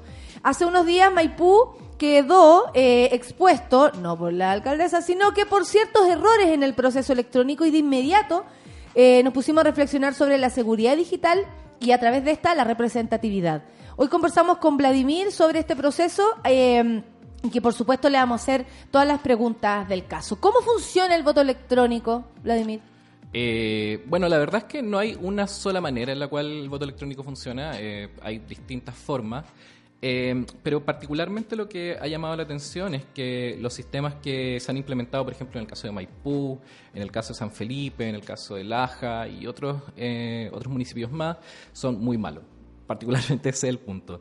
Eh, cuando cualquier proceso de votación en el fondo necesita una serie de garantías, garantías por ejemplo que las personas voten, que la persona vote personalmente, que nadie los vote por ello, eh, que el voto sea secreto, eh, una serie de cuestiones que estos sistemas simplemente no pueden ofrecer, no pueden garantizar. Y, y, claro, en, efecto, el, el caso de Maipú, por ejemplo, ha sido particularmente llamativo porque en el fondo hay una serie de fallas que, que son casi irrisorias, son- eh, es ridículo. Uno puede votar, por ejemplo, con el root de eh, una persona fallecida, uno puede votar con el root de una persona, eh, no una persona natural, sino una empresa. Uno incluso puede De la inventar un- mascota. Tam- si tuviera un root, es que de hecho no puede inventar roots, porque en el fondo el root tiene un, un- es una fórmula donde el, el dígito verificador del final tiene que coincidir con el resto de los números. Y se puede hacer, y de hecho hay generadores de, de root, y uno puede, puede inventar un root y votar con ese. Eh, y, el caso de Maipú ha sido el caso que en el fondo ha quedado más expuesto, del que más se ha hablado, pero no es el único. Nosotros ayer, por ejemplo, estábamos revisando el de San Felipe, donde eh, básicamente es una encuesta de Google, donde si uno tiene el link del, del- de la encuesta, una vez que uno pasa, uno tiene que poner su ruta al principio, donde eh, tiene que coincidir con alguno de, los, de las personas que están inscritas en, en la comuna, pero si uno pasa de ahí, uno agarra el link del Google Form, se lo puede mandar a cualquier persona y cualquier persona puede votar con cualquier... O sea, tiene más validez el copihue de oro. Que Por votáis ejemplo, con un código que puedes comprar en el... O sea, como que es mucho más transparente. Claro. Algo así Claro, que, que este que me estáis contando. Sí, efectivamente. Entonces, eh, pero más allá como del, del- de las problemáticas particulares de estos sistemas que son, como les digo, particularmente malos, eh, yo creo que lo interesante acá, en el fondo, es la reflexión que podemos hacer respecto a la validez del voto electrónico y cuáles son eh, los riesgos que introduce y, y- y la discusión sobre si deberíamos... eh, ir- Mundialmente ya está la discusión. la discusión está y de hecho hay, por ejemplo, en Alemania siguen votando igual que nosotros. Eh, en Estados Unidos, por ejemplo, hay, hay eh, el sistema es por estado, entonces es distinto. Pero la cantidad de problemas que hay respecto a las máquinas, respecto al sistema, son altas. Eh, hay un capítulo muy interesante del, programa de John Oliver, si a alguien le interesa revisarlo de una forma más divertida de lo que yo puedo hacer acá, pueden buscarlo, está en internet. Eh, pero básicamente es una discusión que se está dando y, bas- y, y- y la respuesta que, que parece emerger de ahí es que efectivamente el voto electrónico no es capaz de eh, generar las condiciones necesarias para poder tener un, un proceso electoral transparente, demo- bajo la- las condiciones que la democracia necesita. ¿En qué países sí funciona el voto electrónico? En... Yo sé que en Estados Unidos, hay, en Venezuela tenían voto electrónico. Y, y vaya Eh, que se quejan sí. de esas elecciones porque para todos, por ejemplo, yo tengo familia en Venezuela, son falsas. La- para ellos son no, Sí. no son como no, no confían en lo absoluto en sus votaciones. Es que esa es una, lo mismo. es una primera cuestión que hay que entender, que en el fondo cada vez que uno le pone un computador en medio de algo, eh, ese sistema es falible. O sea, ya sea porque eh, se puede manipular eh, la máquina, o sea, el computador mismo, o se puede manipular el software, que es un poco, y que es el peligro que, que, eh, extra que agrega cuando eh, esto es por internet, por ejemplo, como es el caso de las votaciones que estamos viendo en las comunas en, en Santiago, en Maipú, en Laja, en San Felipe. Entonces, esa es una primera cuestión, porque en el fondo eh, abre una nueva beta de, de- de vulnerabilidad, porque si hay un interés por tratar de manipular los resultados, eso muy probablemente va a ocurrir. queda expuesto. Y al mismo tiempo eh, hace muy difícil también poder escrutar esos resultados. Porque en el fondo eh, uno tiene tratar de es súper complicado poder entender cómo funciona el sistema. Probablemente ninguna, incluso si uno tomara individualmente a cada una de las personas que participaron del proceso, probablemente no podría hacerlo porque es complejo. Eh, y menos que la gente lo pueda entender. Entonces, eh, hay un, un fallo súper interesante de la Corte Suprema alemana donde establece que en el fondo el sistema de votación tiene que ser suficientemente simple para que eh, los ciudadanos lo puedan entender. Eh, y eso es una cuestión que, en el fondo, garantiza el- la, la transparencia del proceso y una cuestión que el voto electrónico no puede garantizar, porque es, en sí mismo es un proceso técnicamente complejo. Y además elitista, Por porque no todos tienen la posibilidad de tener un computador o un smartphone que les resulte para eso, tal vez el, el smartphone no sirve para esa aplicación, ¿me entendís? Como la señora de la casa o, o no sé, mis abuelos no podrían hacerlo. No, definitivamente. Y, y no solamente en torno a- al, al hecho de poseer un dispositivo que permita la votación. Además, pues, hay que tener además algo. y además tener la expertise de saber cómo se maneja, de, de poder entenderlo. Y además luchando con la expertise de quienes se manejan mucho y pueden manipularlo. Porque También. yo puedo hacerlo súper eh, transparentemente, me meto, hago mi votación y ya, perfecto, conmigo funcionó. Pero ¿qué pasa con ese que se maneja realmente con las redes sociales y metió 10 veces su voto, 20 veces su voto? Claro, efectivamente. Y eso es una cuestión No que hay forma de, de- de fiscalizarlo Sí, tampoco. de hecho, y de hecho es interesante porque, por ejemplo, en experiencias anteriores en Chile, por ejemplo, sobre voto electrónico, como por ejemplo había una elección de un partido político que finalmente se disolvió a, partir de este problema, que era Ciudadanos, eh, según entiendo, el, la- el modo que había para vulnerar el sistema era básicamente comprar muchos chips de celular. Y alguien fue y compró 200 chips de Por celular. supuesto, sí que les cuesta, si se Eh, compran los trending topics, se compran todo. Entonces, efectivamente, el voto electrónico es súper eh, problemático por una serie de cuestiones. Entre ellas, por ejemplo, está el hecho de que no es posible asegurar la identidad del votante, que es básicamente lo que hemos visto en Maipú, lo que hemos visto en, en San Felipe. Eh, tampoco es posible asegurar el secreto del voto. Tanto en Eso te iba a decir que es tan importante porque al menos a uno le gusta eso de la votación, de entrar solito. Tú puedes haber dicho a todo el mundo, no, si yo voy a votar por este. Y en tu, en tu apreciación personal puedes cambiarlo, o sea, hasta el último momento que también es tu, es tu libertad de, de hacerlo, de votar por quien tú queráis, más allá de las presiones externas, que nadie sepa por quién votaste. Y, y efectivamente eso es lo que permite eh, eh, que no exista cohecho, por ejemplo. Claro, Porque en el claro, fondo claro. no es posible saber quién votó por Comprarte todo el voto. Por ejemplo. Entonces, eh, y, y eso en, en rigor con el, con el voto electrónico no es posible porque en el fondo, particularmente cuando es a distancia, eh, no es posible eh, asegurar que, no, que alguien está votando en la soledad y la libertad que esa soledad permite, pero además también técnicamente, y es una cuestión que estuvimos revisando en el caso de Maipú, eh, las opciones elegidas quedan sujetas a el root que la persona ingresó. Entonces, las personas que tienen acceso Como por al sistema- algoritmo, así como... como... como en el, en el registro del sistema, cuando se envía el, el- el voto, en ¿Ya? el fondo aparece toda la información y aparece el root. Entonces, o sea, también puede, oiga, eh, puede ir Katy Barriga a decirle usted por qué votó. claro, por ejemplo, podría eventualmente. Usted, se- claro, señor Vladimir, yo vengo a tu casa, eh, me vine bailando y te quiero preguntar por qué, por qué votaste, claro, en contra de algo que yo creía que había que votar a favor. por ejemplo. Entonces, esa cuestión es peligrosa. Y, y sobre todo yo diría que hay una cuestión que es más importante que tiene que ver con que básicamente el sistema electoral en Chile funciona bastante bien. O sea, Claro. no hay... Claro, no habría yo- por qué cambiar algo que está, que está funcionando, funcionando bien. bien. Y en el fondo la, la razón que hay ahí es porque hay intereses comerciales de empresas que quieren transformarse en proveedoras de estos servicios y que han estado impulsando la idea de que en el fondo el voto electrónico debiese ser... eh, Mira, pero esas empresas tampoco dan la seguridad que tú estás exponiendo, po. no, pues, es que, es que Porque si es tan pulenta tu empresa y tú quieres eh, eh, involucrarte en este tema de las votaciones, al menos debiera ser un- una forma segura, como ellos promover eso, ¿no? Tampoco. Lo que pasa es que yo creo que hay que separar dos cuestiones aquí. Hay una discusión que es técnica, que podríamos tener, un poco aburrida, pero respecto a, eh, bueno, cómo se podría hacer esto. Y Ya. probablemente vamos a llegar a nada. Yo estoy súper convencido de que en rigor el problema no es técnico, sino que es político. Tiene que ver con lo que discutíamos recién. Tiene que ver con cómo en el fondo eh, el sistema de votación necesita una serie de requerimientos básicos para funcionar que eh, simplemente la votación electrónica no es capaz de eh, proveer o no es o al menos no es, no es mejor que el modo en el cual votamos hoy día que es con un lápiz con un papel Sí, y yo creo que habría que estar atentos sobre todo porque mm, eh, siento que, que así todos sentimos que esta, mm, no sé, quiero decir todos, porque obviamente este estallido, revolución, nos ha pasado a todos. Para un lado, para el otro, se- te guste, no te guste, eh, lo estés pasando bien, lo estés pasando mal, lo lamentes, no lo lamentes, a todos nos ha pasado. Y en este minuto es, es la gente, o al menos se siente, y yo creo que ayer con lo que pasó también con, con Chadwick, se siente que la gente que se quiere eh, reapropiar de eh, desde la calle hasta los juicios, como lo hemos dicho, que eh, estábamos hablando que cinco años poco, pero bueno, en lo penal vamos a esperar sentaditos que ocurra, eh, como, cómodamente, ¿ah? y, eh, y al mismo tiempo quiere participar.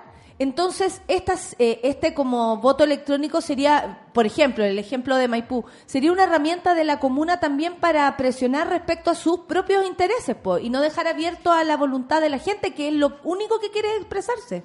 Sí, bueno, yo parto de la base de la buena fe. Me parece que Sí, en ese sentido... Yo no. eh, Mi Pero- labor aquí es lo contrario. sí. No, pero, pero más allá de eso, porque es difícil como poder especular sobre las intenciones, yo a mí me parece que... Pero se desconfía de un No, proceso. completamente. Es que ese es el problema realmente, porque en el fondo, dentro de eh, un, un proceso que podría haber sido muy interesante y muy bonito, de poder eh, consultarle a la gente, de poder eh, hacer una radiografía de lo que está pasando a cincuenta y tantos días de, de- de este gran estallido social, eh, básicamente los resultados van a estar eh, manchados precisamente por estas inconsistencias técnicas. Entonces, el resultado de esa cuestión eh, no es confiable, independiente como sea, independiente si efectivamente hay algún intento por manipular esos resultados, que tendríamos que verlo, tendríamos que ver si es que hay alguna posibilidad de auditar también lo que pasa ahí.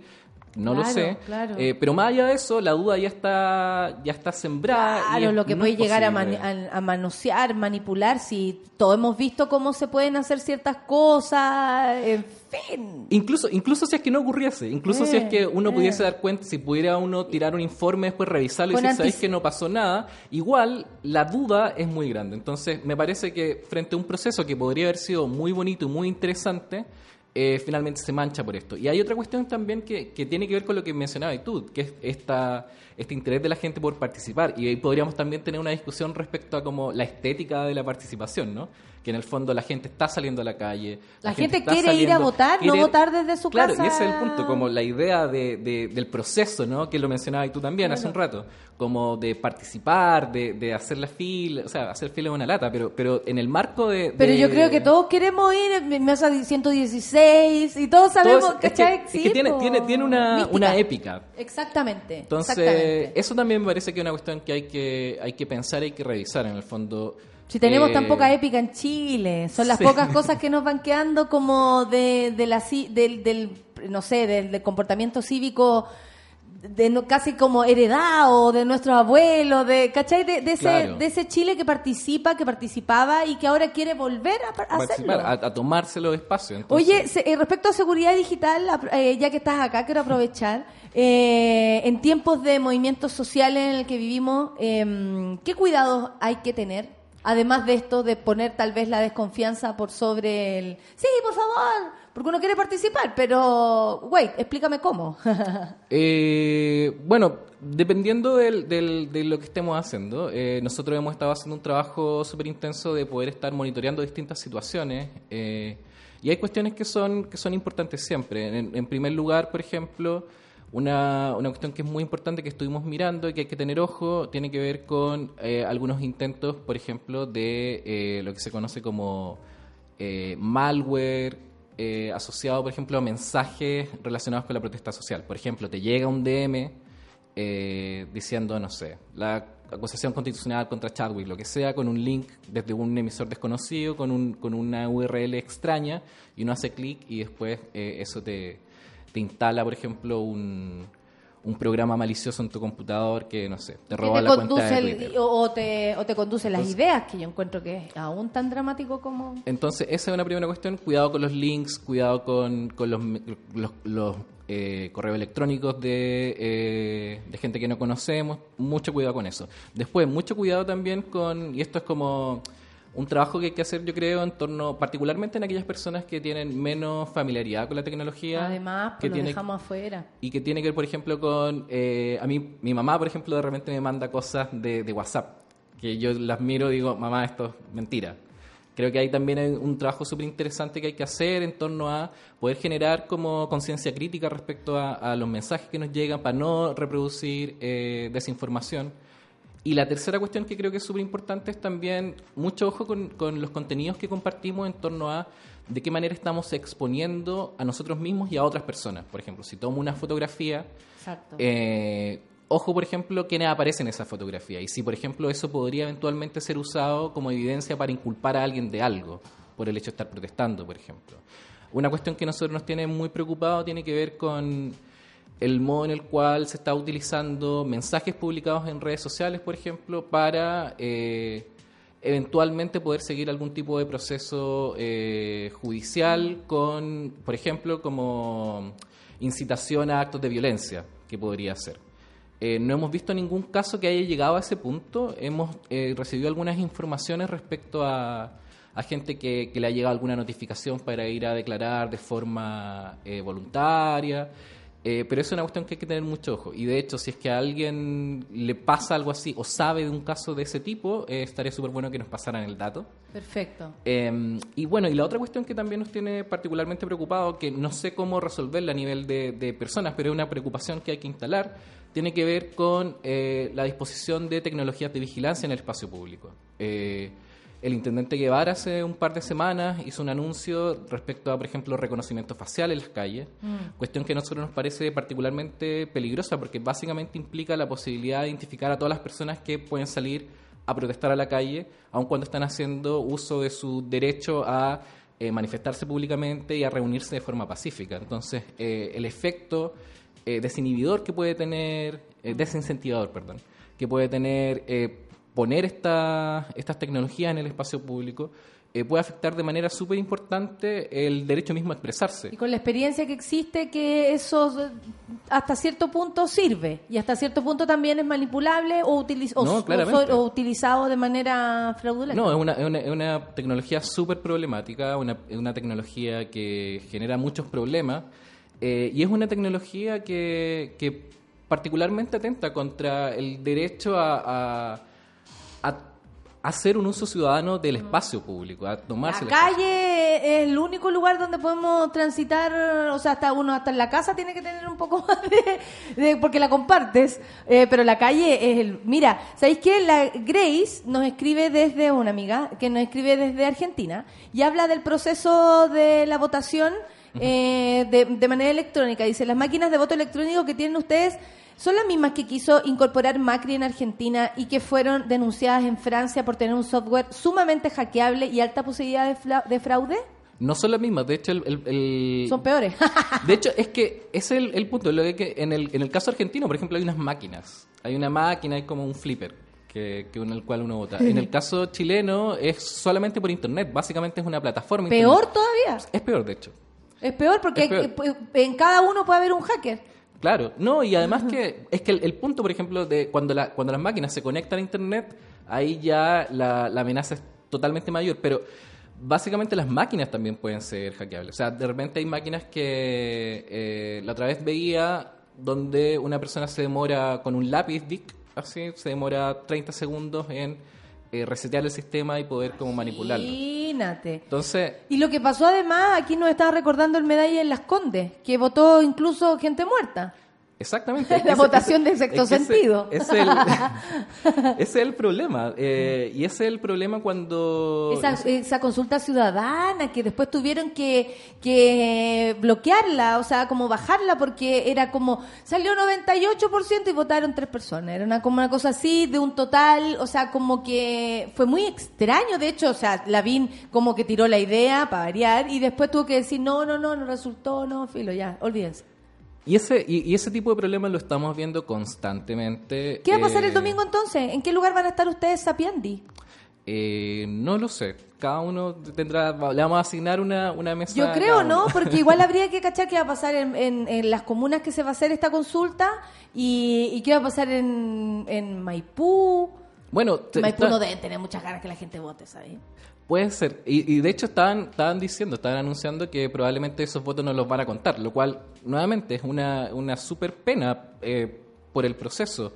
Obvio. Pero, como te digo, yo, yo, yo creo que ya en el, del modo en el cual está funcionando, me parece que, que la, la duda que siembra sobre el proceso completo es demasiado grande. y Me parece que es una oportunidad súper perdida. Me parece súper eh, lamentable. que- Ahora, eh, no es tan extraño eh, que pasara algo así porque obviamente el protagonismo de las municipalidades, de los mismos de lado y lado, eh, alcaldes y alcaldesas de cada lugar, yo me imagino, así como tú sabes, yo soy el responsable de este lugar, que eh, tampoco le gustó muchísimo a- al, al gobierno eh, esta sobre representatividad de los procesos, de la consulta, de la cercanía. Creo que los únicos que no han perdido en esta pasada son los alcaldes, excepto Carter, alcaldes. ¿cierto? Como obvio, pero, pero de verdad son los que o sea, la han sacado más, más barata que Lucho Jara, o sea, ¿cachai? Que Carol Dance. Entonces, si no- nos ponemos desde ese lugar, también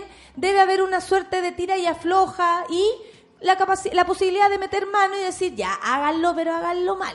Bueno, efectivamente, ahí yo creo que, por ejemplo, fue súper lamentable cuando eh, se anunció que Cervel, por ejemplo, no iba a acompañar el proceso.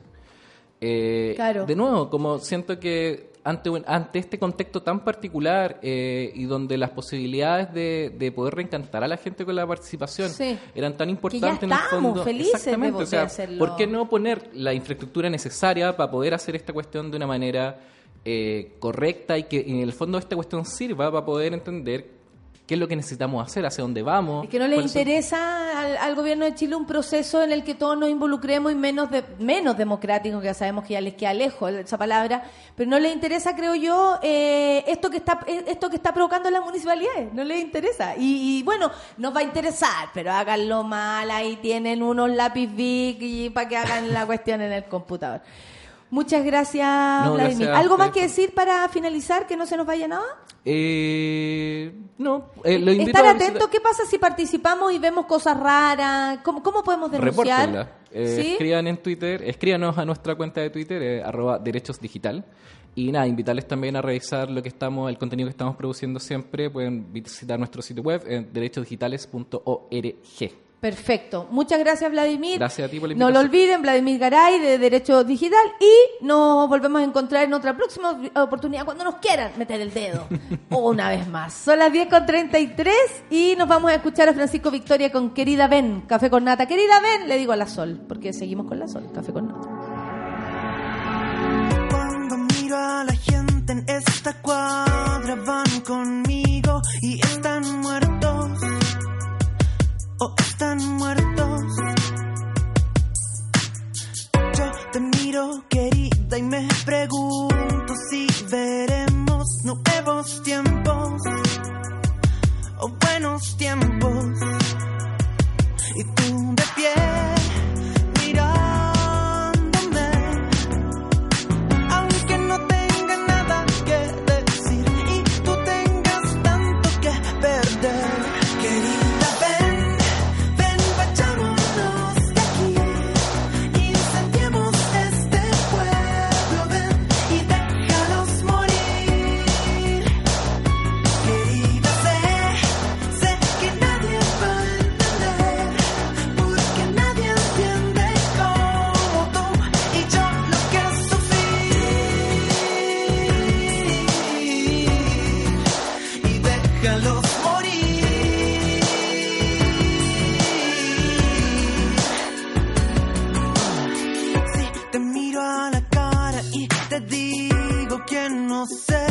Cómo ayudarte,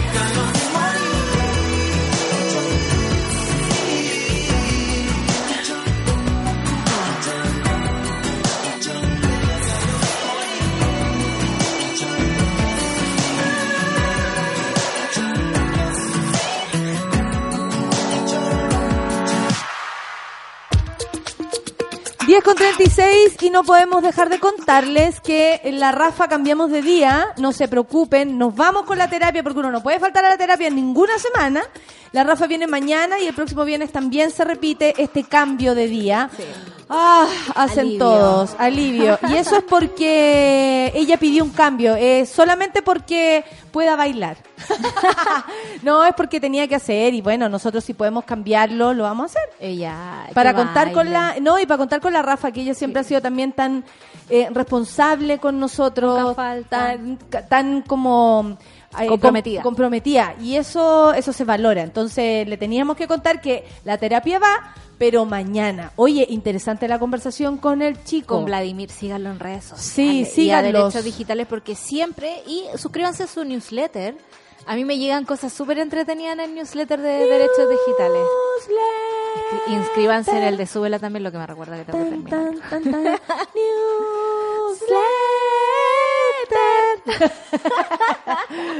Oye, eh, estaba leyendo, eh, bueno, eh, nosotros no, no habíamos tocado el tema de encuentran restos humanos que serían de pasajeros del avión de la FACH, eso fue ayer, a las familias también fueron informadas, ayer en la tarde, tipo 6 de la tarde, había un punto de prensa paralelo en Cerrillos, eh, en, ese, en ese lugar y además en Punta Arenas, donde paralelamente contaron esto, que habían primero encontrado restos físicos, es decir, como una especie, Una esponja, una especie de esponja que, que daba a entender que era de una parte del avión y luego se supo de restos humanos. Es súper triste porque este avión transportaba, ustedes lo saben, 38 personas que se dirigían hacia la Antártica a trabajar. Nos recuerda otra historia también porque en general, eh, claro, tú podéis decir mm, en qué andaban. Eh, esto es habitual. Es- Este mar se navega habitualmente. Lo que también exponían hoy día en la mañana es que al, al el mar de Drake, en ese lugar que, que junta el, el Pacífico, Pacífico con el Atlántico. Atlántico, justo este tiempo iba a llegar un, un buque. Que eso también imposibilitaría, eh, Imposibilitaría. exactamente las posibilidades de búsqueda. O sea, es como que las acorta. Y además salió una noticia en el que una madre eh, fue a las dependencias en Punta Arenas de la Fuerza Aérea a mostrar y hacer escuchar un audio que le habría enviado su hijo. Yo no tengo idea si el hijo está involucrado o no en el accidente, pero que minutos previos a partir o la tardecita misma del día del accidente, eh, él, le, él le expresa su, su nervio y su preocupación por el viaje que se va a emprender porque se sabe de condiciones adversas. Eh, yo quisiera ser súper responsable con esto porque honestamente no es mi menester tampoco, no me manejo, no, te- no entiendo nada. Pero eh, hay harto que investigar, Hay sobre todo el por qué se hace un viaje en condiciones eh, malas, ya sea que de verdad a veces son tan capos que pueden lidiar con aquello, o sea, tienen pos- capacidades los pilotos de, mm, obviamente, pasar por una gran turbulencia, vientos huracanados, si no, no se podría Claro. eh, nunca, nunca, nunca volar, o sea, si buscáis las condiciones óptimas, sobre todo en esa zona que es tan extrema, eh, sería más o menos imposible. Claro. Pero hay, hay siempre eh, si- eh, como, no sé, situaciones o, o condiciones que mm, propician un accidente. Y eso es lo que ahora se quiere investigar. ¿Qué se hizo? ¿Qué no se hizo? ¿En qué condiciones estaba este Avión. avión? Que en un momento estaban las como las teorías conspirativas que, oye, tiraron abajo. Y, el, y leí un hilo que salía que en verdad, o sea, de tener ya una bomba súper suprema, una cosa así, se No podría echar abajo esto. un avión. Este, este tipo de avión. Claro. Porque el es un Hércules, digamos. Claro. No, es, no es un Boeing cualquiera. Exacto, no Sí. un avión de pasajeros piñufla que aunque uno diga, hoy qué grande, igual es piñufla al lado Claro. de este, ¿cachai? Entonces, eh, ¿por qué se cayó? ¿Por, por qué eh, por- hicieron caso o no de las condiciones? ¿Volaban siempre así? Yo creo que está bueno también mirar para atrás y a lo mejor están volando en condiciones extremas constantemente Es y, un clima extremo, y no cuidando tan bien a su gente. O sea, Igual es complicado porque es historia repetida en las Fuerzas Armadas de Chile. Mm. Eh, recordemos Antuco, por ejemplo, que pese a las eh, condiciones climáticas y la oposición de, lo, de, lo, de la gente que iba a hacer el servicio militar en esa época, eh, igual se dio luz verde, digamos, para la operación y terminó como terminó. Eh, uno no puede, digamos, ante- a- anticiparse a lo que va a decir la investigación, pero sí uno ya tiene luces, ¿no? Condiciones climáticas más o menos malas, que, digamos, nunca van a ser buenas en ese sector, digamos, porque hay demasiada confluencia de corrientes marinas, viento, climas extraños. Eh, tenemos también, digamos, eh, la necesidad de transparentar que también están eh, los aviones de la Fuerza Aérea, por ejemplo, si están bien mantenidos, si no están bien mantenidos. Se hablaba de que le había faltado combustible en algún momento, cosa que también pasó en el accidente de Felipito, por ejemplo. Entonces, hay un montón de factores que hay que revisar, porque, porque cuando hablamos de los presupuestos de las Fuerzas Armadas, Hablamos de comprar más balas, comprar más carros, comprar más cosas, pero hablamos de mantener lo que tenemos, de hacerle revisión técnica, de mantenerlos bien ajustados, porque yo me acuerdo cuando era chica y viajaba en, en bus, mi tata me iba a dejar y me decía, ah, buena máquina, te tocó buena máquina. Oh, no, te tocó mala máquina, ojalá tengáis un buen chofer. Porque me imagino, como tú decías, que uno está acostumbrado a eh, manejar ciertos factores que no son dentro del ideal, ¿no? Y, y- y con mayor razón la gente en la FACH es gente preparada para eso, para, eh, digamos, enfrentarse a una, una mala turbulencia o el clima adverso. Pero de todas formas, aquí yo creo que Chile tiene una deuda en cuanto a seguridad hace un montón de rato. Lo vemos como dentro del mundo privado, como un bus de turbús que ya es noticia cada cierto tiempo, tenemos la misma noticia eh, de muertos a causa de exceso de velocidad o mal mantenimiento de las máquinas o en el mundo, digamos, del Estado, donde eh, la prioridad son otras cosas y Claro. no la seguridad. Exactamente, la familia estaba, las familias eh, de, de las víctimas estaban en, en este lugar de en Punta Arenas, en la FACH, y ocurrió un hecho que tampoco esperaban, que era que el presidente de Brasil, Bolsonaro, aseguró que encontró restos, o sea, con anticipación. Ayer se puso Fue súper mucho loco. color pa- y yo lo escuché justo iba manejando mucho color para poder eh, decir esto Claro. Se puso las dos la- la- yo no sé si se hizo internamente bien o no pero públicamente al menos se quería hacer coordinado de un lugar al otro en fin Y por respeto a las familias, y siempre es ¿Y eso lo, lo- lo que prima. Bolsonaro va y cuenta a través de sus redes sociales, más encima, o sea, de una manera súper impersonal, Estilo Trump. que se habrían encontrado restos y pertenencias preliminares de este avión desaparecido. Sin embargo, minutos más tarde, la publicación del mandatario eh, brasileño La FACH indicó a través de un comunicado que la institución hace presente que por respeto a los familiares de las personas que viajaban en la, en la aeronave, dicha información será analizada, validada y comunicada por la Fuerza Aérea de Chile. Esta es una muy grande falta de respeto.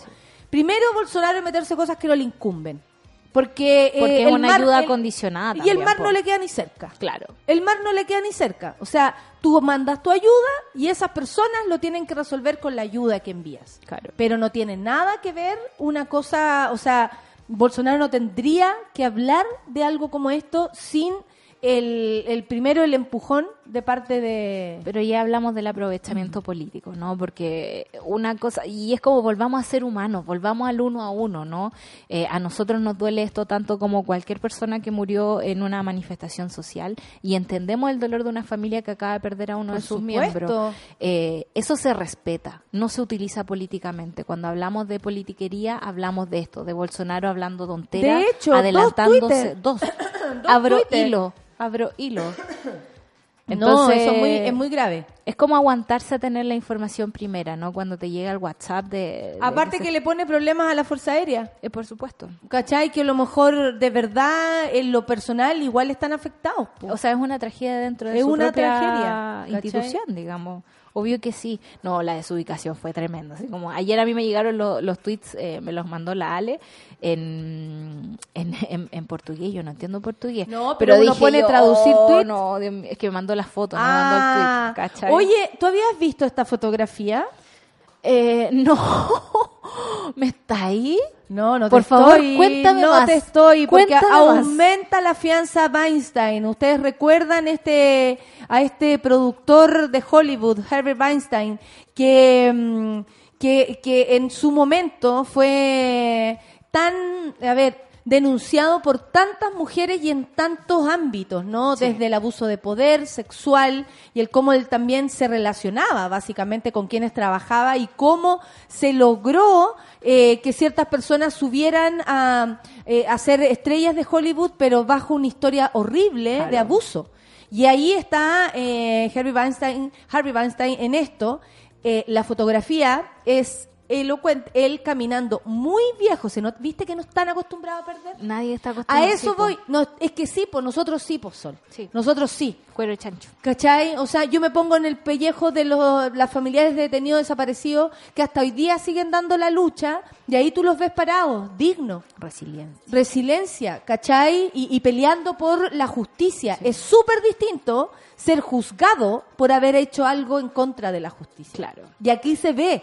Vanita les cuento, eh, es una foto de él rodeado por cuatro guatones, porque Saliendo- es así, ¿ah? Saliendo de la Corte Criminal de Manhattan. estoy, no estoy exagerando, son enormes las personas que están a su alrededor y él va con un burrito, algo que hasta mi abuelo, que está pero en condiciones que ni te imaginas, Eh, igual, se resiste. se resistió a usar sí, y pasó de igual. estar eh, sentado en el sillón en una silla de ruedas mejor que andar con, Con el burrito. con el burrito. Sí. Weinstein está en esa condición. Bueno, tendrá que abonar una fianza de 5 millones de dólares en efectivo, calete plata, frente al millón que tenía impuesto hasta ahora, por haber violado en términos su libertad condicional, que se decretó este miércoles el juez encargado de su caso. La decisión llega después que el pasado viernes la Fiscalía acusase al productor de Hollywood, a la espera de juicios por abuso sexual, de no utilizar como debe el dispositivo que está obligado a llevar para rastrear su ubicación. O sea, Ah, sí. todo cagado, igual se lo sacó. El sistema consta de dos partes, una pulsera que el acusado lleva en todo momento en su tobillo y un dispositivo de señalización que supuestamente ha dejado repetidamente en su domicilio. O sea, se fue, Rebelde contra la ley. salió y dejó el brazalete en la casa. Según los fiscales, Weinstein no estuvo localizable en al menos 56 ocasiones diferentes, un problema que sus abogados atribuyeron a dificultades técnicas. O sea, igual me da la impresión de que Ah, el burrito tiene ¿cómo? que ver con una Ah. imagen para afuera. No sé si está tan cagado, porque si es capaz de desaparecer Se ve re 56, mal en todo caso. se ve pésimo. Pero si es capaz de desaparecer 56 veces y salir sin su Espérate un dispositivo, poco, que la fiscalía había advertido de que Weinstein puede fugarse en su jet privado e irse a otros países a, a esta, con estas circunstancias, por lo que pidió aumentar la fianza. Según explicaron el miércoles fuente de la fiscalía, además de abonar los 5 millones de dólares en efectivo para seguir en libertad vigilada, el acusado tiene la opción de ofrecer un bono de 50 millones asegurando el 10% o un bono de 2 millones de dólares a cargo de una compañía de seguros. Además, Weinstein tiene retirado su pasaporte y no puede viajar fuera de Estados Unidos, lógico, mientras que tiene eh, que informar de cualquier desplazamiento fuera del estado de Nueva York y de Connecticut. Eh, Weinstein, de 67 años, llegó a la vista, al- a la visita celebrada, supongo, en, en un juzgado de Manhattan, vestido de traje y apoyándose en este andador. Muy típico de los cobardes, ¿no? Por Llorar supuesto. a última hora, como pasó aquí también con Chadwick. Según sus abogados, el productor tiene problemas de espalda como consecuencia de un accidente de tráfico que sufrió el pasado agosto y que le obligaría a pasar por el quirófano esta semana. Weinstein tiene programado el inicio de su juicio para el próximo 6 de enero y se enfrenta a una posible cadena perpetua por cinco cargos de agresión sexual depredadora, acto sexual criminal y violación, acusaciones que involucran a tres mujeres. tres mujeres nada Esto más. es justicia. Esto es justicia para las mujeres. Esto. No una prisión preventiva de mierda, Claro. no Una que los manden a la casa a reflexionar y menos una orden de arraigo con 150 kilómetros a tu de alrededor. Exactamente. Esto, cadena perpetua por cargos de agresión sexual, dicha acá, depredadora. Aló, Nicolás López. Acto sexual criminal y violación, acusaciones que involucran. eh, A eso, eso es justicia. Cadena perpetua por aquello, sí. Porque más encima se aprovechó de su poder. Claro. pues. ¿Te cachai Nicolás López estuviera viviendo en Estados Unidos? O hiciera lo ahora mismo se que agradece ser chileno. Ahora, antes que se hacía el gringo, ahora agradece ser chileno. Claro, porque aquí, ¿qué está acusado de la- casi las mismas cosas, con menos tiempo, con menos profundidad tal vez en algunos casos, pero a mí me resulta muy similar Sí. los cargos. Claro. Igual los depredadores sexuales en Estados Unidos tienden a ser procesados, pero ponte tú hace poco murió uno en la cárcel eh, porque iban a salir unas investigaciones que tenían que ver con político y toda la cuestión y decía, como diablo se murió. Entonces pasan cosas también. Ah, pero el economista, yo estaba ya cuando se, se se mató. Se mató, ¿cachai? Comillas, se suicidó. Manguera. suicidaron. Lo Es que suicidaron. él es un amigo, además, era amigo muy particular de Trump. Sí. Y al parecer tenía demasiada información. Y cuando las personas las atrapan, en Estados Unidos al menos, no tienen Sueltan escapatoria. No, es que no, No. tienen escapatoria. Ya no te pueden ayudar. No. Entonces, cuando no tienes el poder y ya no te pueden ayudar, los que tienen poder. ¿qué te queda? Hablar. Claro, po. Sacar la, la, la cuenta más barata de aquello. O sea, espérate, y si yo cuento tal cosa, puta, de 10 bajamos a 5. Ah, y si yo cuento tal cosa, no, con 5, pero con el beneficio de. Yo creo que incluso pueden hacer cambios de información Sí. por penas. Se negocia sobre todo en Estados Ya, Unidos. no se iban a esperar que este gallo No, iba a hacer eso. Se murió ex- en extrañas condiciones. Ahora, a mí me sigue Estaba llamando la murió. Que eh, sea tan relativo el tema de la violencia eh, contra la mujer. ¿Por qué ponte tú en el caso de la manada en España? eh, llevamos tanto tiempo que es que le vamos a aumentar la pena, que le vamos a descontar la pena, como que todavía no se ponen de acuerdo de que fue una agresión, pero máxima. Siguen tratando de bajarle el pelo a la cuestión. Por eso digo, esta, Esta es son- justicia. Esta es justicia, Porque pues, más esta encima es es un tipo poderoso, con mucha plata, que es capaz de depositar, como decían aquí, ¿cuántos? Ses- 50 millones de dólares. Rápido, Claro, oye, un disculpa, bono. ¿lo puedo arreglar con te- 50 te- millones de dólares? Pero ni siquiera si lo puede arreglar. Tiene la Aparte plata que para a él le no piden respecto a su capital también. Claro, po, es Saben que tiene toda esa planta. O sea, imagínate que temen que se vaya en su jet privado. O sea, O sea, ese es el nivel de este tipo. Si debe tener más plata que todos los actores de Hollywood porque él hacía la plata. él hacía las películas, digamos, Weinstein Company, digamos, ¿cuántos tuvimos ahí? Hoy cancelamos a Weinstein Company, ¿o no? ¿Cómo lo hacemos? Porque como todas las películas, todas. O sea, Bueno, como- pero eh, pensemos que, que estamos apoyando a la, toda la otra gente que no es abusadora y que trabajó y lo pasó mal, por Sí. último. Para que valga la pena. Para que valga la pena, Para que valga supuesto. la pena. Oye, estaba leyendo la entrevista de Piñera en con este medio español, ¿no? Sí, Lo tengo por aquí. sí, el Aquí está. C2. Cadena Ser.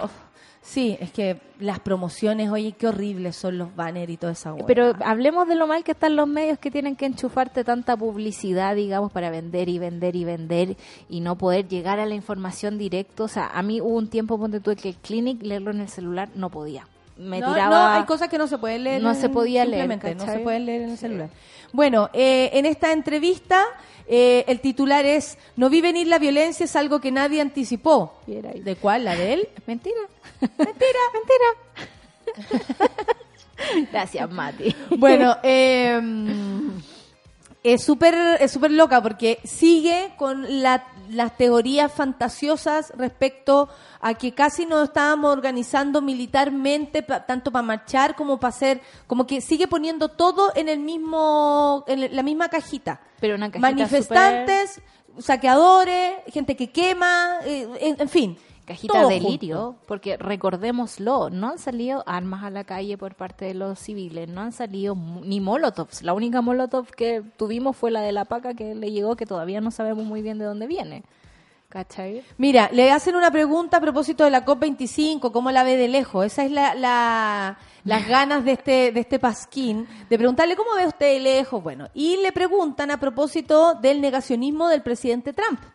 ¿Cierto? Porque él en una anterior pregunta habla de que hoy tenemos que hacer esfuerzos porque el medio ambiente, en fin. Ah, sí, Claro. ya, cuéntame. Mira. Entonces, ¿qué vaya a hacer con tu amigo que dice que no pasa nada? Cuéntame más. Sabemos demasiado respecto, dice, del efecto de la acción del hombre y de la emisión de gases de efecto invernadero como para ser escépticos y no tomar conciencia. O sea, él se desmarca del pensamiento Trump. Ok. Ojo, al mismo tiempo tenemos demasiada ciencia y tecnología a nuestra disposición que nos permite actuar y por lo tanto aquí ni el escepticismo ni el pesimismo tienen que desviarnos del camino para cambiar el rumbo de las cosas. Puchón cabí. Si esto fuera verdad. El gobierno federal de Estados Unidos no está en la COP25, pero sí están presentes en la mitad del estado del país. Pero, ¿qué es lo que uno espera de las grandes potencias? Se pregunta Piñera en estos tiempos. Que lideren el camino a las soluciones, que trabajen juntos para enfrentar este tipo de desafíos. Dijo y no dijo. dijo y no dijo. Yo estuve escuchando los alegatos finales de los países, los compromisos que toman, digamos, eh, luego de varios días de COP25. Y varios de ellos hicieron alusión a esto. Eh, podemos decir que nosotros vamos a invertir tanta plata para frenar eh, el cambio de temperaturas del planeta. Vamos a reducir las emisiones de carbono. Pero no significa nada si el principal eh, contaminante del mundo, o sea, la producción de Estados Unidos, no se pone de Y acuerdo. si seguimos poniéndonos de acuerdo con ellos para seguir haciéndolo, o sea, súper públicamente decir, oye, en realidad es mi amigo, puta, que lo hace pésimo, Claro. pero por dentro hacemos acuerdos para seguir hueveando. Exactamente, entonces hay un, una Mentira. hipocresía. Mentira, mentira, mentira. Eh, bueno, le preguntan a propósito si eh, Chile volvió a la normalidad. Él habla, por ejemplo, que nunca vio venir esto que pasó. Eh, fue un fallo de la política, fue un fallo de eh, que ustedes no, no vieron venir, le dice. El, pa- el país venía progresando, según Piñera, pero se venía acumulando un malestar, no en el gobierno que yo presido. Ok. No, entonces, Pero- ¿esto a quién pero- le pasó? Pero él tuvo dos periodos. Pero esto a quién le pasó? Es que él como que se le olvida, esto como esto no es en contra mía, va a decir que esto es en contra de Bachelet. Esto es culpa de Bachelet. Es culpa de Bachelet y se le explotó a él. Hubo muchas conductas monopólicas en industrias básicas. ¡Tú! O sea, Está hablando de sí mismo. Y muchos escándalos e irregularidades en el uso de, de recursos públicos. Amigo, paga impuestos. Paga imposiciones. 30 años sin pagar imposiciones. Dios mío. La gente fue acumulando este malestar y se expresó de repente con mucha fuerza. Nosotros hemos tratado de escuchar con mucha atención y mucha inquietud, mucho, mucho, lo que debió haberse escuchado décadas. Más vale hacerlo ahora que nunca. Usted tampio- tampoco lo vio venir. Dice, pero usted tampoco lo vio venir, presidente. No lo vi venir. El país eh, había tenido un tercer trimestre muy positivo en crecimiento, ¿cachai? Que él sigue en su, En su burbuja de mierda, sí. en creación de empleos. Mentira. Estábamos con el 10% casi. Mentira. Mentira. Mentira. Eso sí que es mentira. Nosotros vimos cómo la monada empezó a perder la pega Sí. desde que este tipo pisó Entró. el gobierno. Estábamos preparándonos para hacer la sede de la PEC y de la COP25 y que iban a celebrarse en Chile en noviembre y diciembre. Oh, yo me imagino que él en la noche piensa, No. que puya, si no hubiese venido el estallido, yo habría sido el... el- El que, el que firmó la paz entre China y Estados Unidos. Ese era su sueño, un sueño internacional. un 18 de octubre que nunca voy a olvidar comiendo pizza. Comiendo pizza. Se desató una ola de violencia sistemática profesional organizada con tecnología de punta que buscaba destruirlo todo, querían incendiar el país. Oye, esta cuestión es una acusación por la que uno podría decir, eh, ¿dónde están las pruebas? Como Amor Laferte. Como, ¿por qué no va a declarar el presidente si tiene información sobre esta violencia sistemática, profesional y organizada? Aquí le pregunta la periodista, coño. ¿Violencia instigada por quién? Le pregunta. ¿Usted sabe quién está detrás? Eso está en estudio por nuestras agencias de inteligencia. ¿Cuáles? La que desarmó, digamos, Piñera, apenas o sea, llegó al perdón, gobierno. claro. O sea, la ANI no existe. Ayer caché que le estaban poniendo al fin portones de, de fierro afuera. También ha habido mucha información de países amigos que indican que aquí hubo algo no- que no fue casual y que fue deliberado. Disculpa, Piñera, pero yo estoy en la calle por mis abuelos. ¿Qué tiene que ver otra gente? ¿Qué tienen que ver tus fantasías? Está hablando como el señor del Uber. Sí. Como el señor que me tocó en el Uber el otro día, que era venezolano y que puta lo abrazo porque él viene de otra historia. Que vio, que vio a agentes de Maduro en la calle. Sí, pobrecito. ¿Cómo le sienta? Mira, esto no había visto. Que, que artistas como Mon Laferte o el colectivo Las Tesis ofrezcan al mundo una imagen casi dictatorial de Chile. Buena y él dice, pregunta. cada uno es libre de expresar sus opiniones. Las tesis de su movimiento feminista que está reivindicando los derechos de las mujeres y tienen todo el derecho a hacerlo. Pero déjenme decirle que Chile es una democracia. Nos costó mucho recuperarla. Yo luché por ello 30 años. Viera la activista. Hace 30 años. En Chile hay democracia, establecido protocolo del uso de la fuerza que están en los máximos estandar- eh, estándares internacionales. Mentira. Claro, claro que algunas personas cometieron abusos y están siendo investigadas y van a ser juzgadas por los tribunales de justicia porque no va a haber impunidad en esta materia. Igual esa, esa justificación. ¿Cuánto le costó tomar la decisión de sacar los milicos a la calle? Me costó mucho, se demoró media hora. Y se fue a comer pizza. Mentira. No, demasiadas mentiras para Sí, una mañana. No puedo sí. seguir. Lean la entrevista porque además es humor para el día de hoy. Hoy día, que está la, la- la primer, el primer trámite de la acusación constitucional de Piñera, véanlo.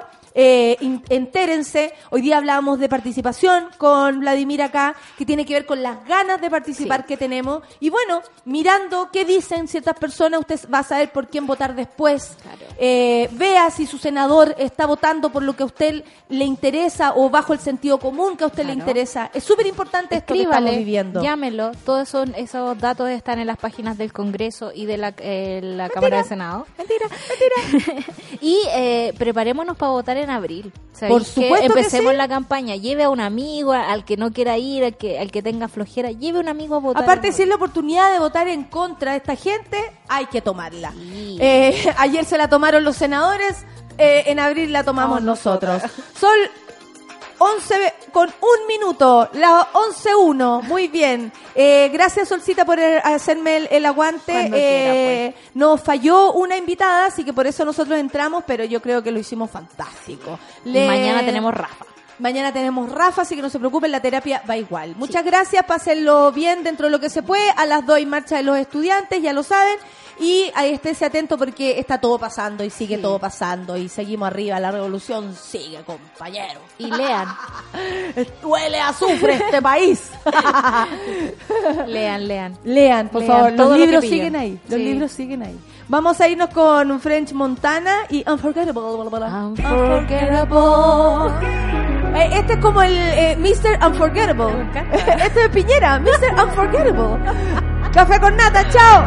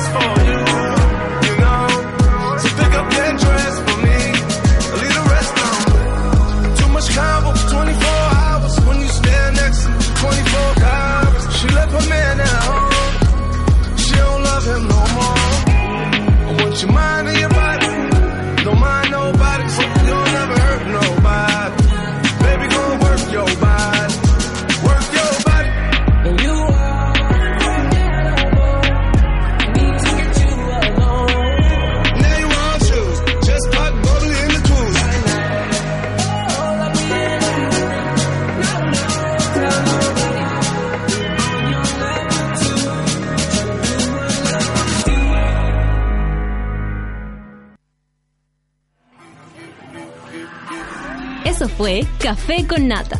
Gracias por ser parte de esta comunidad y hacer de Mordor un lugar más apacible. Natalia Valdebenito te espera de lunes a viernes a partir de las 9 de la mañana en el matinal más piteado de Chile. Solo en Sube la Radio. Y en otra sintonía.